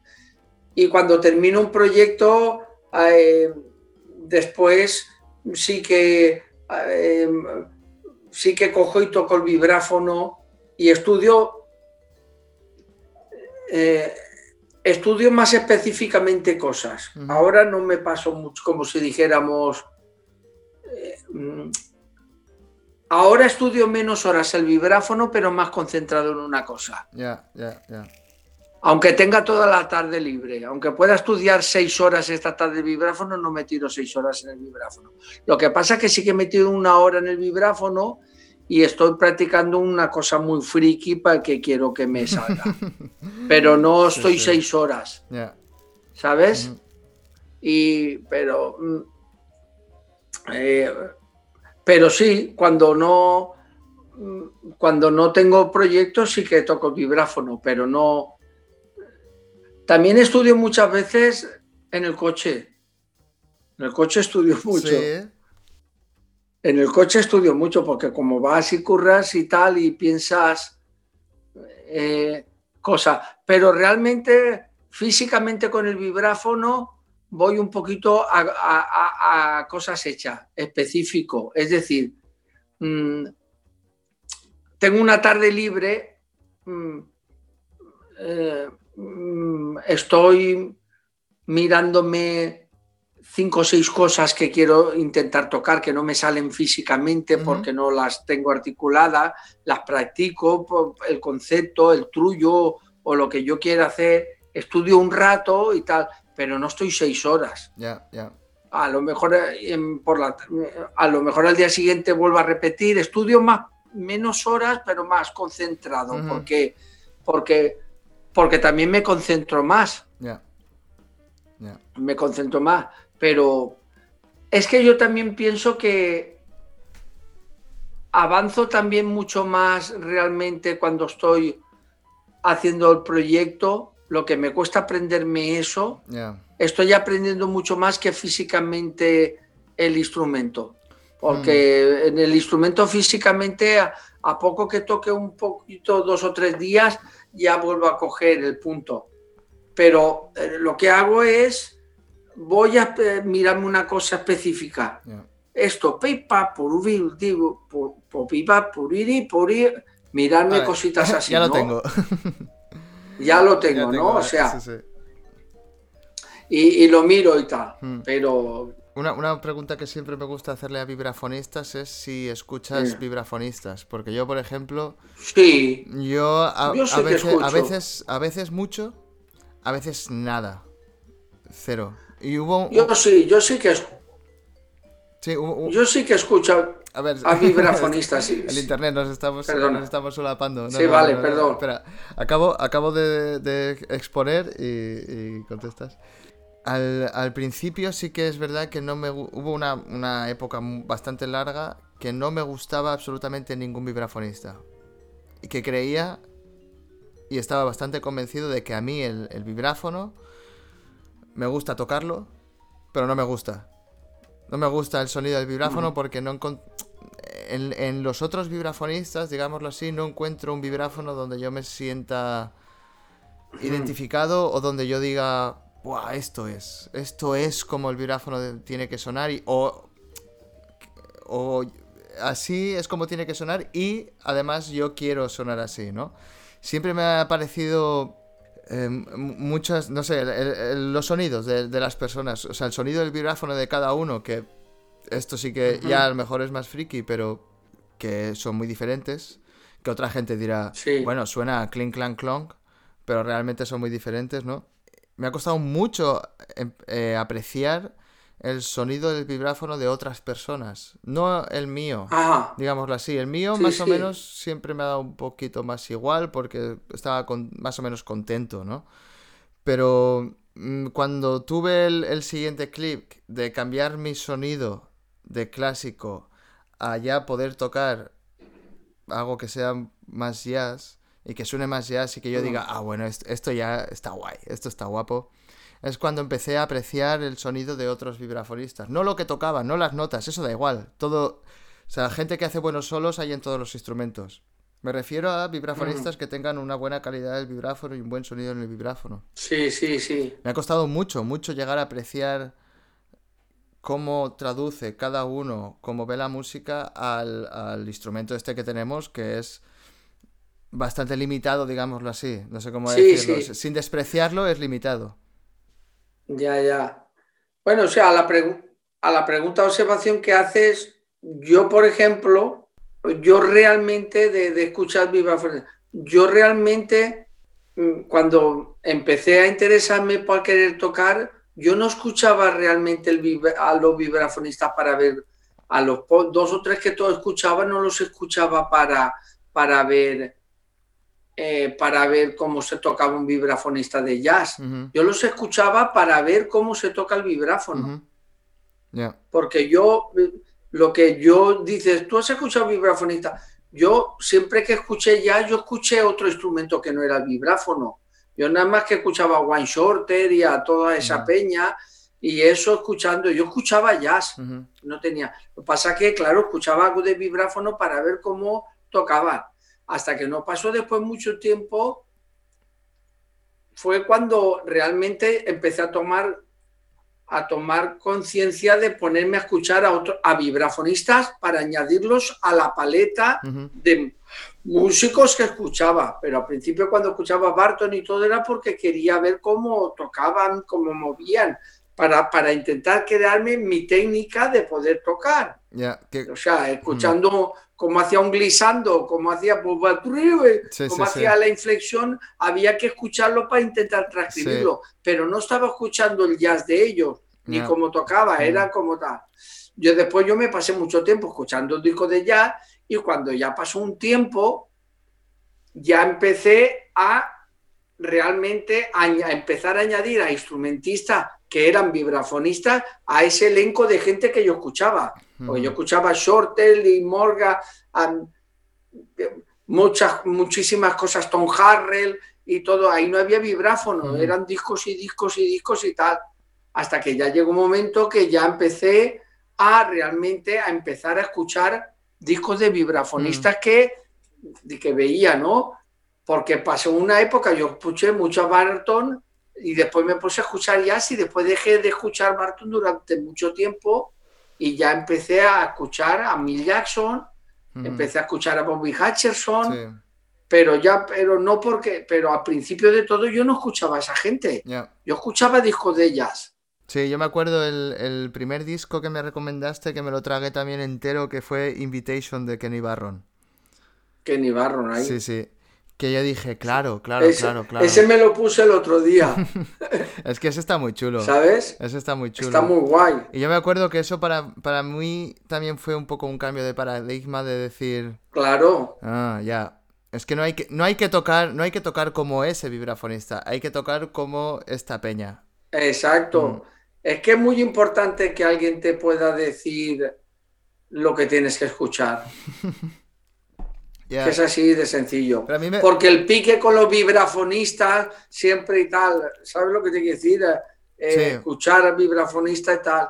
Por eso te digo que yo, yo en esa época, en esa época me, me- me- cuando terminé del clásico y me puse en realmente jazz, yo tuve una época que empecé a irme con un grupo de teatro y todo eso, y yo me iba de gira y yo llevaba los Wallman y yo na- y tenía un amigo, me pasaban discos, me grababa y yo llevaba como bolsas llenas de cassettes, de cosas así, y todo eran los discos de Adam Shepard, Wayne Shorter, Mm. Tom Harrell, Kenny Barron, fulano. Yo no llevaba ni un puto vibrafonista. Un, C- un CD o dos, un cassette Sí, o dos, sí, que, sí. Había, que había de repelo, pero yo estaba escuchando jazz sobre saber que era vibrafonista. Entonces quería escuchar eso para emularlo. Ahora bien, después llegó un momento que yo ya empecé a ser un friki también y dije, a ver, vibráfono, pam, pam, pam, pam, pam, pam.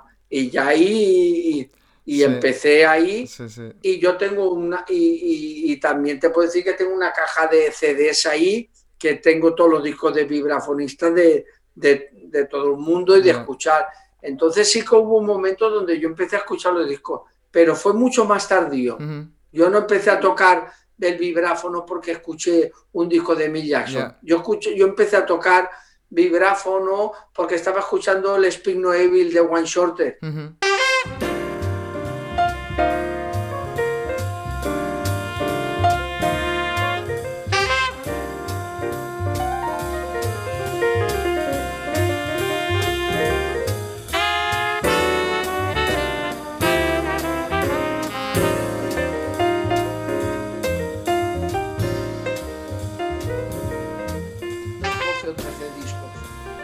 Cuántos? ¿Tú sabes cuántos tienes?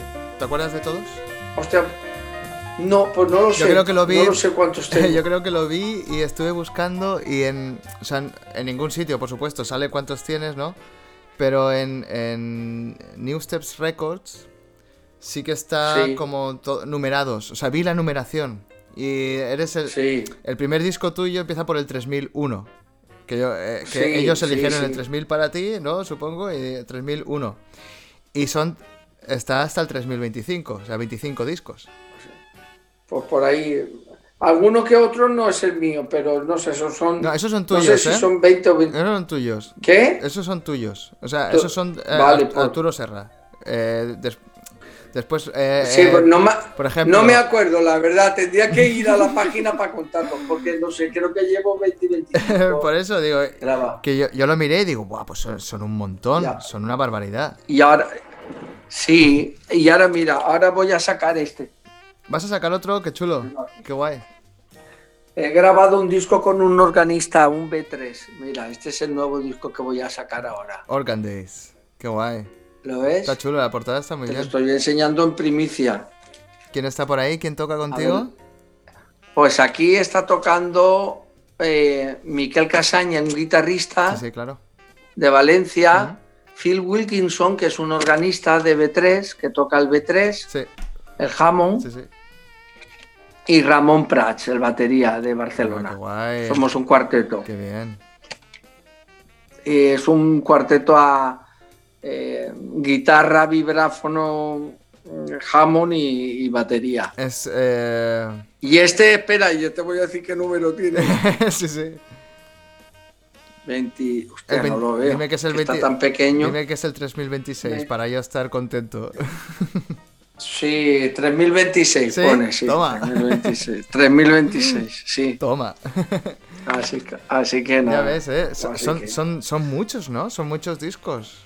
Bueno, sí. Eh, mira, te quiero, te, quiero contar una cosa que es una cosa eh, que, que realmente, sí, son muchos discos, pero tiene, tiene su porqué. Tiene su porqué. Pues cuéntamelo, por favor. Eh, sí, tiene su porqué. Eh, no es que porque uno haya querido grabar mucho ni cosas así, sino simplemente porque en cierta manera hay una cosa, nadie llama a los, vibrafonistas. Los vibrafonistas no los llama nadie. En la historia del vibráfono no han llamado a nadie. A los vibrafonistas no los llaman para, para los grupos. Eso es una cosa, una raya en el agua. La vida de los vibrafonistas de toda la vida han tenido que ser ellos líderes. Siempre para hacer sus historias y todo eso. Eh, como mucho, lo único que ha estado así de sí de man ha sido Bobby Hutcherson en la época Nueva York, porque tocó para discos para otra peña.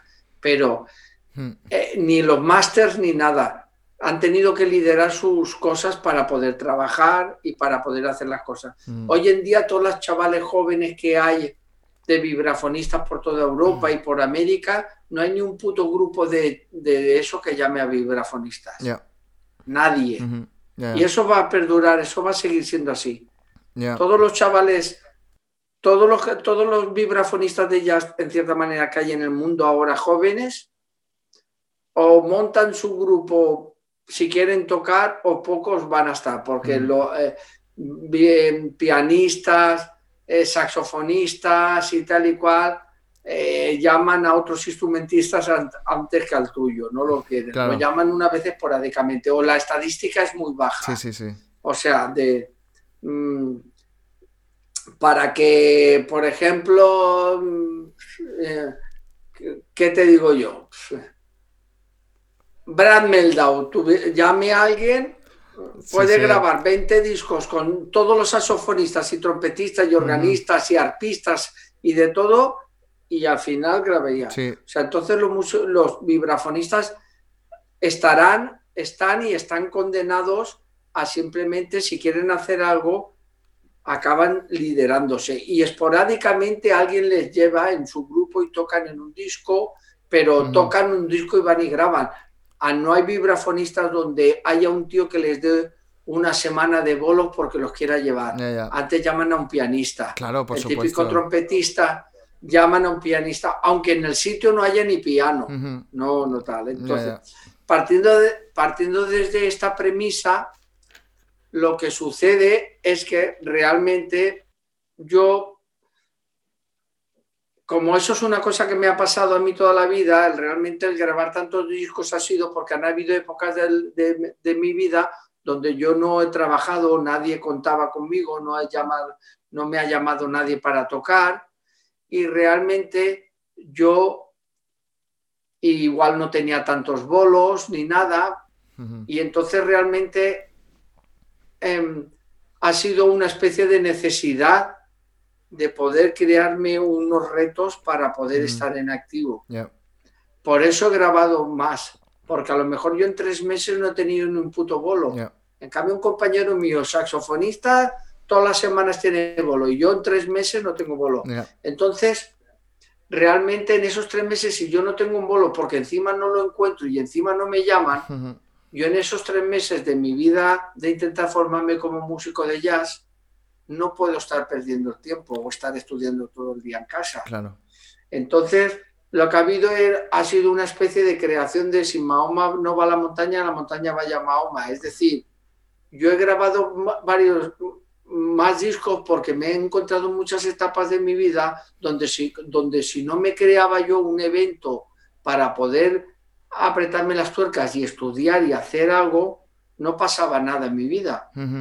Entonces, si en tres meses yo no te, enero y en marzo, enero, febrero, marzo yo no tenía ningún bolo, yo en esos tres meses intentaba currarme el hacer una grabación para que durante esos tres meses estuviera yo envuelto en el estudio, en la preparación, en el tocar, para estar activo de la misma manera, simulando que realmente estoy activo como todos los músicos que cada semana tienen un bolo.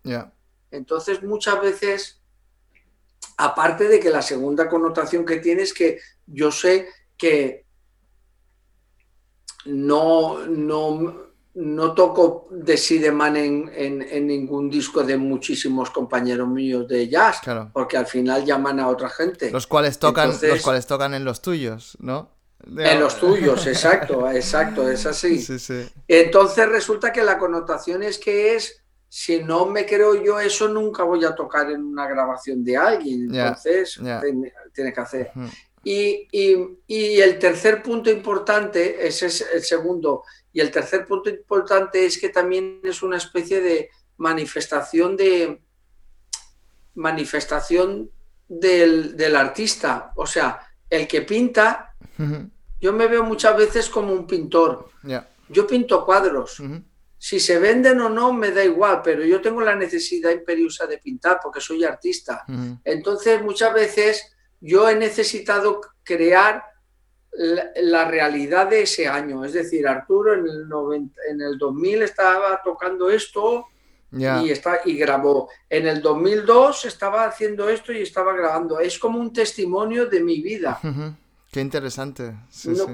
Porque es un testimonio de mi vida. Porque si no hubiera grabado en todo este tiempo, que hubiera habido cintas grabadas por ahí de bolos que, eso se diluye y se pierde y no tal. Entonces es como una constatación de que yo en el 2015 estaba en esa onda y en el 2016 estaba haciendo esta onda claro. y tal.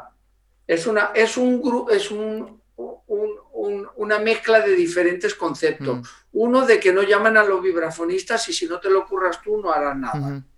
Otra que me he pasado mucho tiempo sin tener trabajo, porque como no te llaman, no vas de bolo, no he trabajado para nadie. Y nadie me llama para ir de gira con nadie. Estoy harto de llamar a cualquier trompeta saxofonista y después a la semana siguiente le doy cinco días de bolo y después en tres años, o cuatro o cinco días, no me dan ningún de eso y no voy de gira con ellos para acompañar. No quiero ser solista, quiero acompañar. Claro, pero para eso llevan a un pianista o llevan a un guitarrista. Exacto, aunque sea más malo que yo. Por supuesto, por supuesto. O llaman a un guitarrista como última opción y como tal. O sea, o, van sin guitarrista y van a trío. Exacto, sí, sí. antes antes solo, ¿no? Eh, mejor solo que mal acompañado. Exacto que, exacto, que no es el caso, pero entonces son varios factores. He grabado mucho porque me tira mucho tiempo que si no tenía un reto no iba a hacer nada y, y avanzar he, tirado también por el, rollo de hacer una constatación. Yo pinto cuadros, tío. A mí me gusta tocar, grabar, dejar mi impronta. Si mm. vendo el cuadro no, ya no me preocupa, pero yo necesito pintar. Entonces, grabar es como pintar. Yo no me tengo que preocupar si se vende, si me dan bolos, si me dan una gira. No, yo tengo que crear. Y entonces me sirve para poder tener un testimonio de quién era Arturo en el 2010, en el 20 y tal. Me da igual si se vende un disco o no se vende. No, claro. ¿Me comprendes lo que te quiero decir? Sí, totalmente. Eh, en ese, eh, entonces, ese, este, estas tres cosas unidas es lo que ha hecho que realmente quisiera grabar. Una para esas cosas. Sí.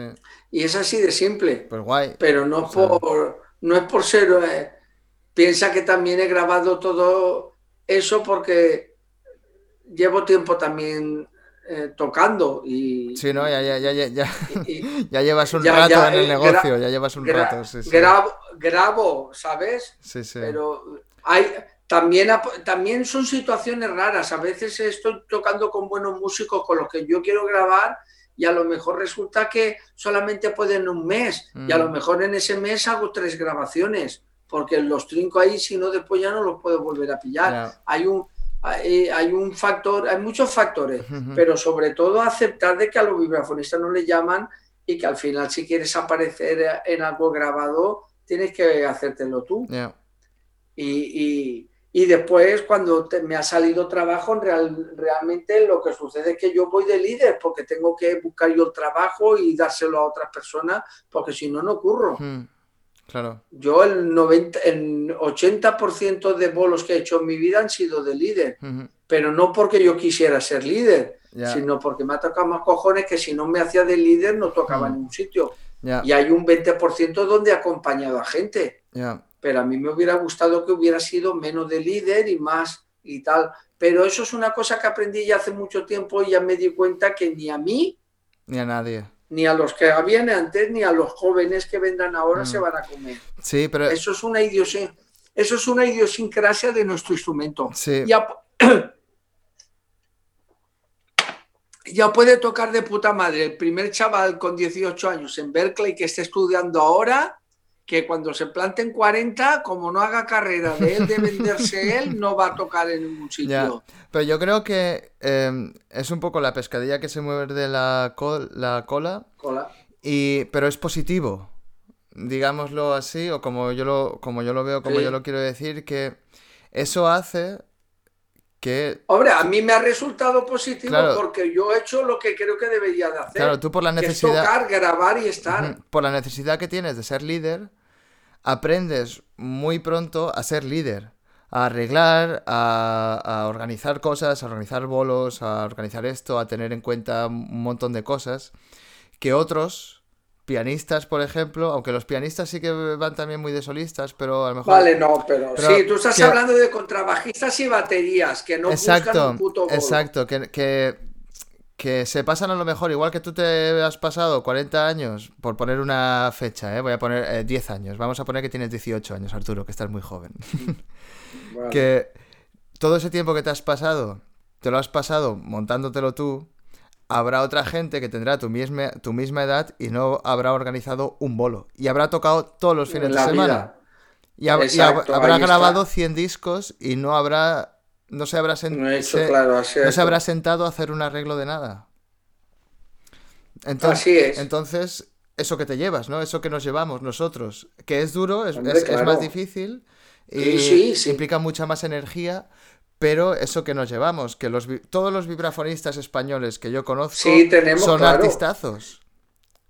Son mm, gente que sabe, que sabe arreglar, que sabe venderse, más o menos, o que les gusta, a lo mejor lo de, venderse ya es algo que te gusta más o menos, pero poniéndonos en el ámbito de la música, que saben arreglar, saben componer, saben tocar, saben improvisar, saben hacerlo todo, bastante bien. Pues mira, voy a hacerte, voy a leerte una crítica que leí esta semana de un periódico del Diario de Sevilla que hacen tuya del, del bueno, eh, cuando sacaste eh, Amsterdam After the Dark sacaste como dos discos más, ¿no? Sacaste ahí varios discos a la vez. Y, te hacen como la crítica y yo lo leí y dije, yo, yo no sé si Arturo cuando toca piensa eso, porque yo no lo creo. Te la leo, ¿eh? Y a ver tú qué piensas.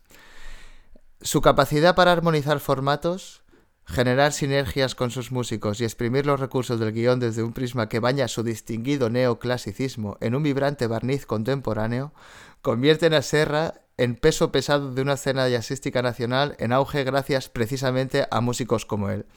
Y yo digo, yo... a mí me parece precioso, precioso, pero digo, yo no sé, yo no sé si uno cuando toca es consciente de ello. Quiero decir, eh, está claro que no estamos pensando en todo eso, ¿no? Ni, ni, ni, pero ni el objetivo es ese. Eso se da. Y después viene alguien y escribe esa parafernalia sí. Eh, sobre ti. Y digo, ¿cuánto hay? Lo describe bastante bien. Pero. Eh, ¿Cuánto hay de. cuando tú tocas, ¿cuánto hay de eso en ti, digamos? O estás tocando y ya está. Porque yo creo que al final la gente, por muy buena que sea, ¿no? Toca y ya está. Más o menos. Quiero decir, e-, ese ya está es gigante, ¿eh? Sin gente. significa mucho. Ya está. Pero... pero. yo. Mm, pero bueno, aquí hay dos. Hay dos puntos diferentes. Yo cuando toco, toco. Yo y ya está. Es lo que mm. hay. Es el que hay. Pero, pero hay una parte del, del del texto o de lo que preguntas que es una cosa que sí que es a tomar en cuenta, que es, eh, porque está hablando de, un disco, de haber sacado un disco, de como tal. Yo, por ejemplo, yo eso es una cosa que aprendí realmente, no sé por qué me fijé en eso, y yo lo aprendí de Perico Sambea. Cuando yo conocí a Perico Sambea, yo me pasé toda la vida mirando a ver lo que hacía. Y cómo sacaba los discos. Y entonces a mí se me quedó una impronta. A veces en lo de texto quiere hablar, yo cuando toco, toco, no estoy pensando nada, pero sí que pienso realmente quién tiene que tocar en el disco, cómo tiene que ir el disco, qué temas tienen que ir en el disco. Eso es lo que más tiempo me pasó. Está súper pensadísimo. Quiero decir, mm, sí, sí. Yo, yo sé, porque como está hablando de eso, de organizar y tal, yo siempre me he estado mirando a Perico Sambiat y siempre en sus discos ha elegido a las personas que pensaba. Y eso no lo ha elegido al Tuntún, sino que él se ha pensado, se ha quedado en casa y ha dicho este, a este, a este. Y hasta que no tiene a eso, no lo hace.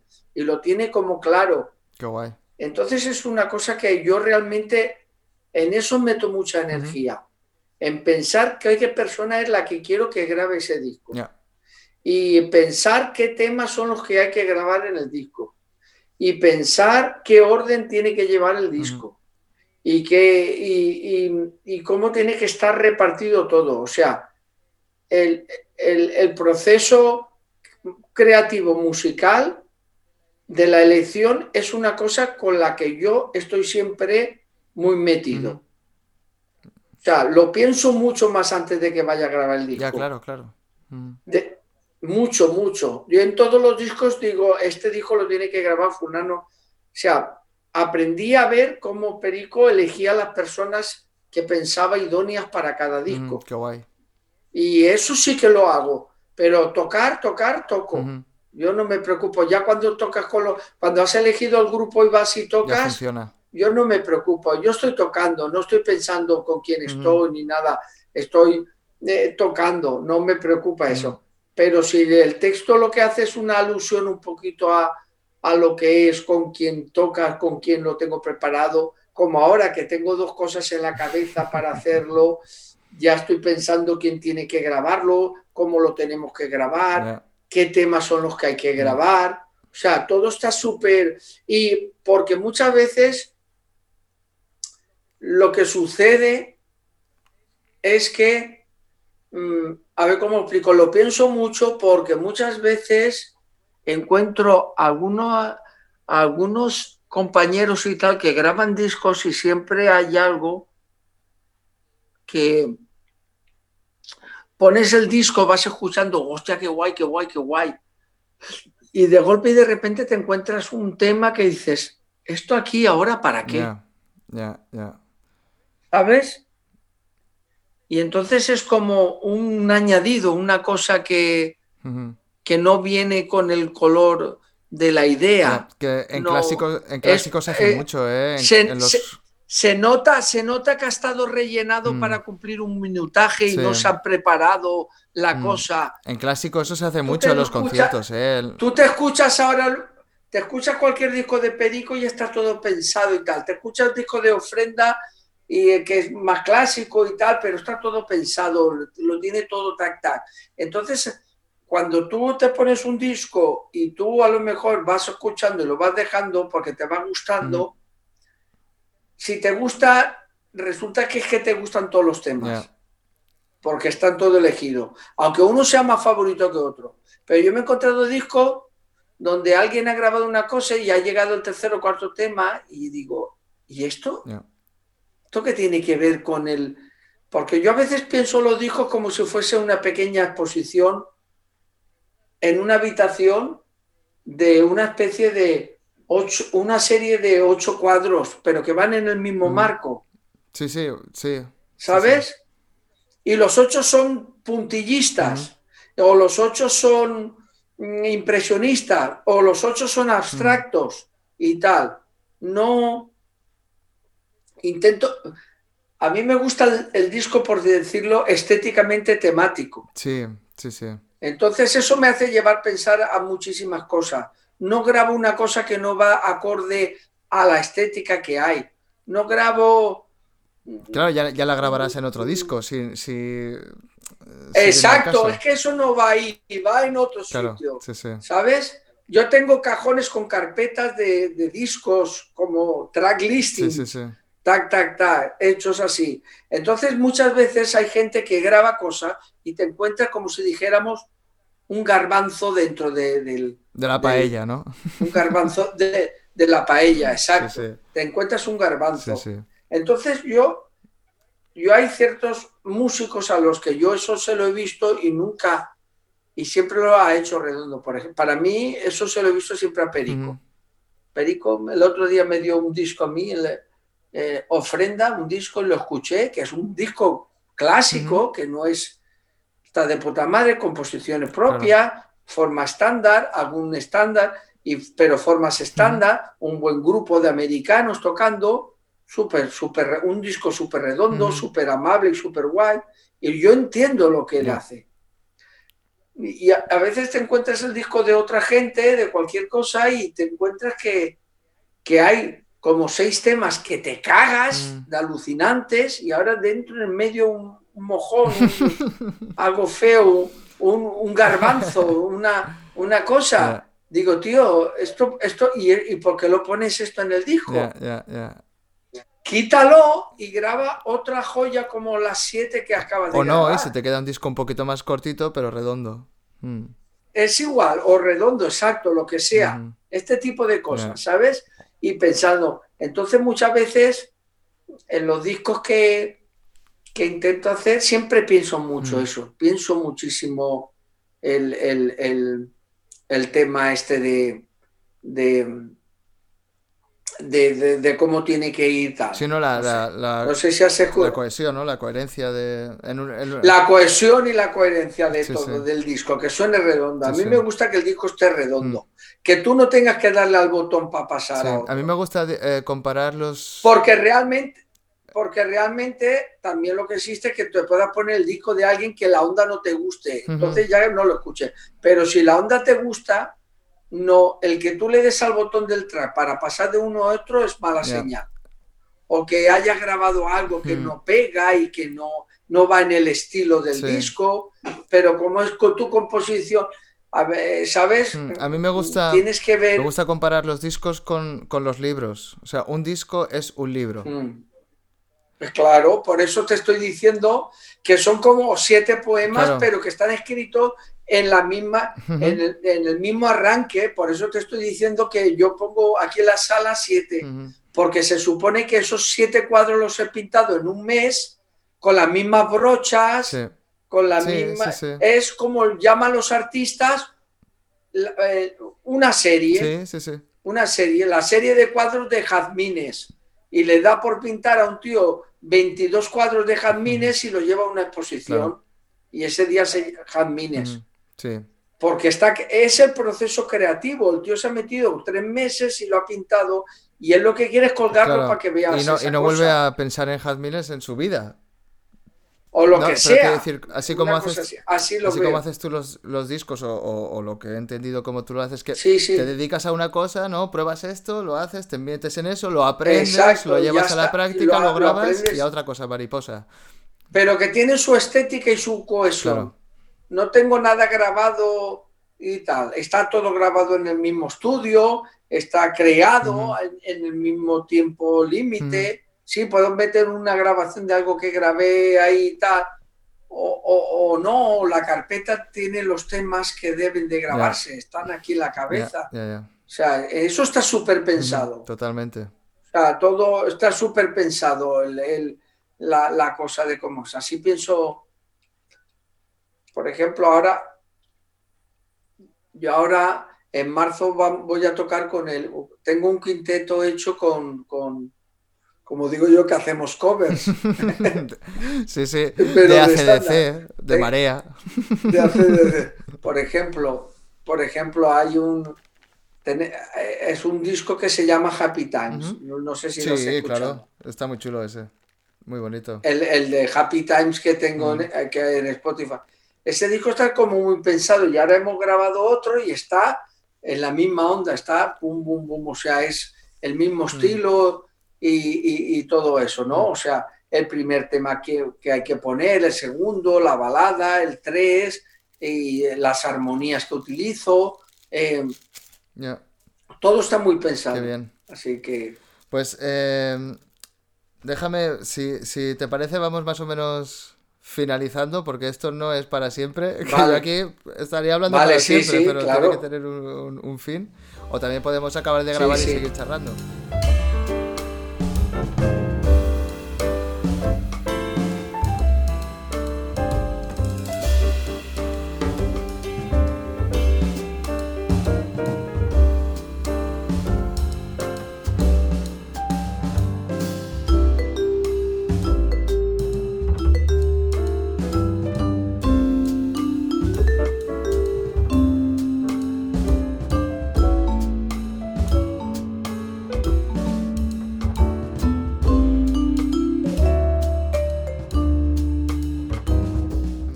La primera es, que me parece la más chula, ¿qué le dirías al Arturo Serra de 20 años cuando estaba estudiando en el superior que ya estaba haciendo bien y ahora tú, desde tu sapiencia y tu experiencia ahora de más mayor, le dirías, esto estaba bien, ¿qué hacías ya de joven que, que se ha mantenido en el tiempo, digámoslo así? ¿Qué te dirías? Guay, manténlo. Da igual lo que te digan, o que vengan a decirte, no, no, esto lo tienes que cambiar. Déjalo así porque en el futuro me alegraré de que lo hayas mantenido, digámoslo así. es que es una cosa muy sencilla. Cuando tienes la clarividencia de algo que te gusta, te es perseguir tu sueño. Eso, es hay que decir, que, que me diría yo al chaval que tenía 20 años, pues que, que hizo lo que tenía que hacer, porque es que yo lo tenía clarísimo, que yo, no, yo tenía clarísimo que había terminado ser clásico y que yo quería tocar otra música, yo lo tenía clarísimo. Entonces, eh, eh, yo lo vi tan claro que para mí el ejemplo es que yo quise perseguir el sueño, porque yo después realmente me metía a ser vibrafonista de jazz y a mí no me echaba cuenta nadie en ese sentido. Quiere decir que los percusionistas decían a ese no le llaméis, que se ha dejado la percusión, ese tal y cual, porque... Entonces yo, ¿qué le diría? Porque si cuando lo ves claro, tienes que perseguir el sueño, no te queda otra, ¿sabes? Eso es lo que yo le diría al joven. O sea, tú quieres ser mañana piloto, pues y tienes claro que es el sueño. Lo que pasa es que yo, la verdad que yo lo vi muy claro, porque en realidad eh, el verlo tan claro fue, me vino verlo tan claro y se produjo, se produjo lo que realmente es verlo claro, que es que yo entré en una secta con eso. Es decir, yo me di cuenta que lo, lo tenía claro, que eso me flipaba inmediatamente no tuve que esperar cuatro años para, para mm, ver si realmente no. Yo lo vi un día y dije, voy a seguir a Jesús. ¿Sabes lo que decir? O sea que yo, yo, yo tuve la clarividencia de tenerlo claro y yo me puse manos a la obra al día siguiente. O sea, dije, sí, lo tengo claro, es esto y ya no partí pera, ya dejé de estudiar clásico, ya no cogía la baqueta, ya bumba, me metía lo que era. Entonces, es como, como que si lo tienes claro, pues tienes que ponerte a perseguir el mm. sueño lo antes posible. Mm. Eso es lo que me pasó a mí. Yo no tuve que estar cuatro años para ver si tocaba el vibráfono de jazz o no. Yo lo vi claro. Yo estaba estudiando una obra de marimba en el quinto curso, pum, y acababa tocando blues tongo. Dije, tío, tú lo que quieres es tocar esto. Entonces yo le, yo le diría que si lo tiene claro, que lo persiga. Y ya está. Qué bien. La segunda es, eh, ¿cómo se ve tu baquetero? ¿Qué, ¿Qué te llevas del trabajo a casa? ¿Qué es lo que tú llevas encima cuando sales de casa? ¿Qué es lo que yo llevo cuando salgo de mi casa según? ¿Cómo que llevo? Lo sé. Explícamelo tú. Eh, no, no, en el no llevo nada en el baquetero, está, lo tengo todo en el trabajo. y, y en el coche, pues. Y, en el baquetero, no llevo nada de baquetero porque si me voy a currar de clásico no llevo baquetero. Y si me voy a tocar de jazz, el baquetero está donde la funda de los resonadores. Perfecto. el, eh, el primer percusionista sin baquetero. sí, sí, no, yo voy sin baquetas, está todo allí. Está todo allí. Qué guay. No soy de los percusionistas que.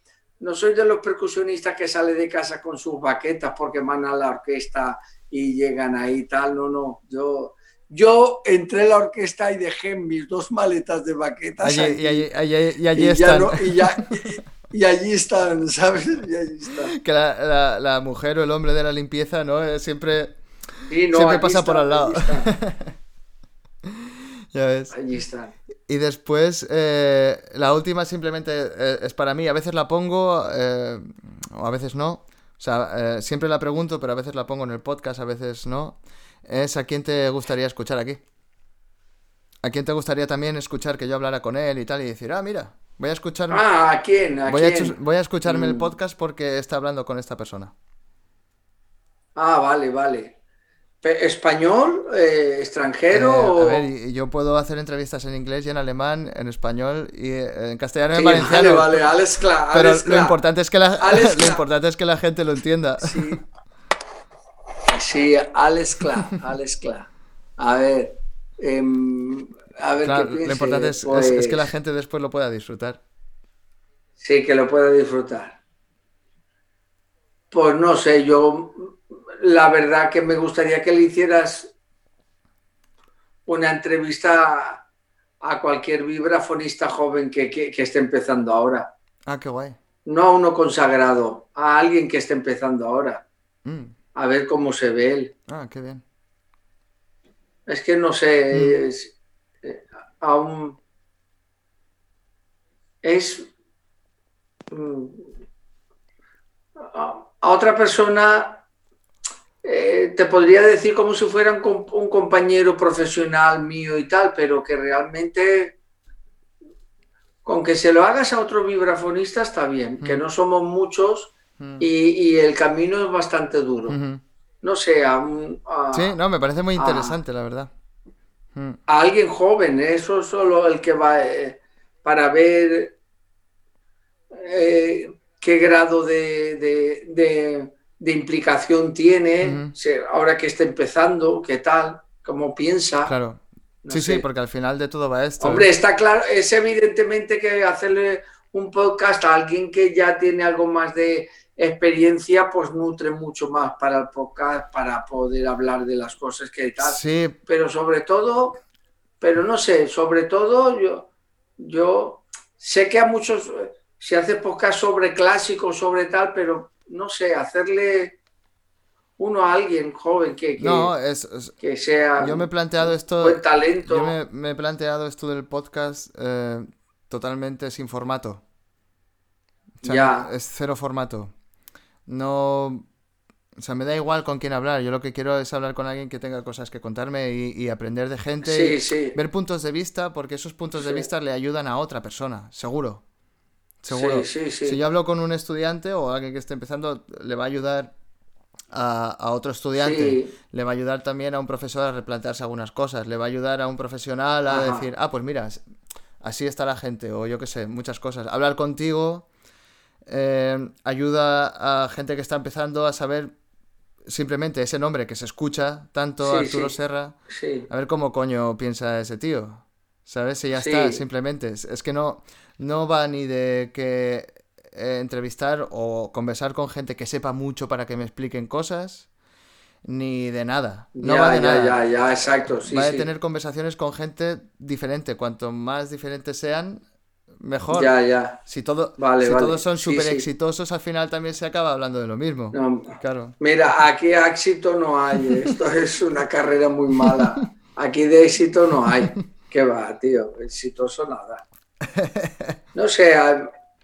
Mm, no, eh, me, gusta, me gusta. Prefiero que hables con alguien del mundo del jazz que del clásico, así te lo digo. Vale, es, ¿Por qué quieres? es que es una, es una pregunta personal, ¿eh? Cada uno Sí, sí, sí. Podrías decir eh, mi, madre, mi padre, mi hermano, da igual. O sea, es, es, muy sí, sí, sí. Al final, o sea, no, hay, no, hay, respuesta correcta, eh, simplemente hay una respuesta, que ya es correcta por ser respuesta. Sí, sí. Qué bien. Digo, pues eh, voy a hacer un, un cierre oficial, ¿no? Vale, Y oficial. seguimos hablando, Estupendo. seguimos hablando un ratito. Eh, Vale, de acuerdo. Muchas gracias, Arturo, de verdad, de todo De nada, corazón. hombre, un Eh, placer. Un placer. o sea, es algo, algo que te lo quería decir ya en privado, pero ya lo, lo pongo por aquí, que yo eh, el otro día hablando con, con eh, mi compañero y tal, que me di cuenta, de verdad, después de muchos años, que yo estoy donde estoy ahora mismo, en esta casa, ya no en mi nivel eh, profesional ni nada. Porque pagas el alquiler. No, no. Estás en esa casa porque pagas. No, claro, pero yo no estaría aquí si no fuera de alguna manera por ti. No Ah, sé, claro. porque yo no, Sí, yo no, yo no me hubiera importante. ido a Alemania a estudiar si no hubiera hecho aquella clase Por eso. contigo, si no te Claro. hubiera visto a ti, si no hubieras venido aquel día en febrero, no me acuerdo de- de- del día exacto, me acuerdo que fue un febrero, eh, que viniste a, a- a dar la clase que por casualidades, ¿eh? no es porque seas tú. Es por, por Ya, la ya. casualidad de donde me pilló en ese momento. No, hombre, porque podía haber sido. Exacto, cuando Sí, conforme sí. me pilló en ese momento de mi vida, de mis de lo que yo quería y tal, Sí, sí, de sí. ver verte a ti y decir, ostras, quiero hacer eso. Claro. Me llevó a hacer clases contigo, me llevó a plantearme estudiar jazz y Por- me llevó a, a- a- a Claro. estudiar jazz en Alemania y ahora estoy... Por eso, está, por eso estábamos hablando la necesidad de, de que en un conservatorio do- dotaran de dinero para que pudieran poner a un profesor que pudiera eh, alimentar la pasión para que otro se pueda hacer músico. Es que es así Sí, de, de- totalmente. ¿Sabes lo que decir? Totalmente. Por eso, Que es- esta entrevista, de- eh, para, para mí al menos personalmente es... eh, eh, Mm, no sé, me, pare- me parece muy guay volver a hablar contigo, sí. qué guay, Qué bien. qué guay, qué guay. Pues nada, así que muchas gracias por a ti, estar a ti. y, pasas de puta madre. y nos vemos en el próximo podcast.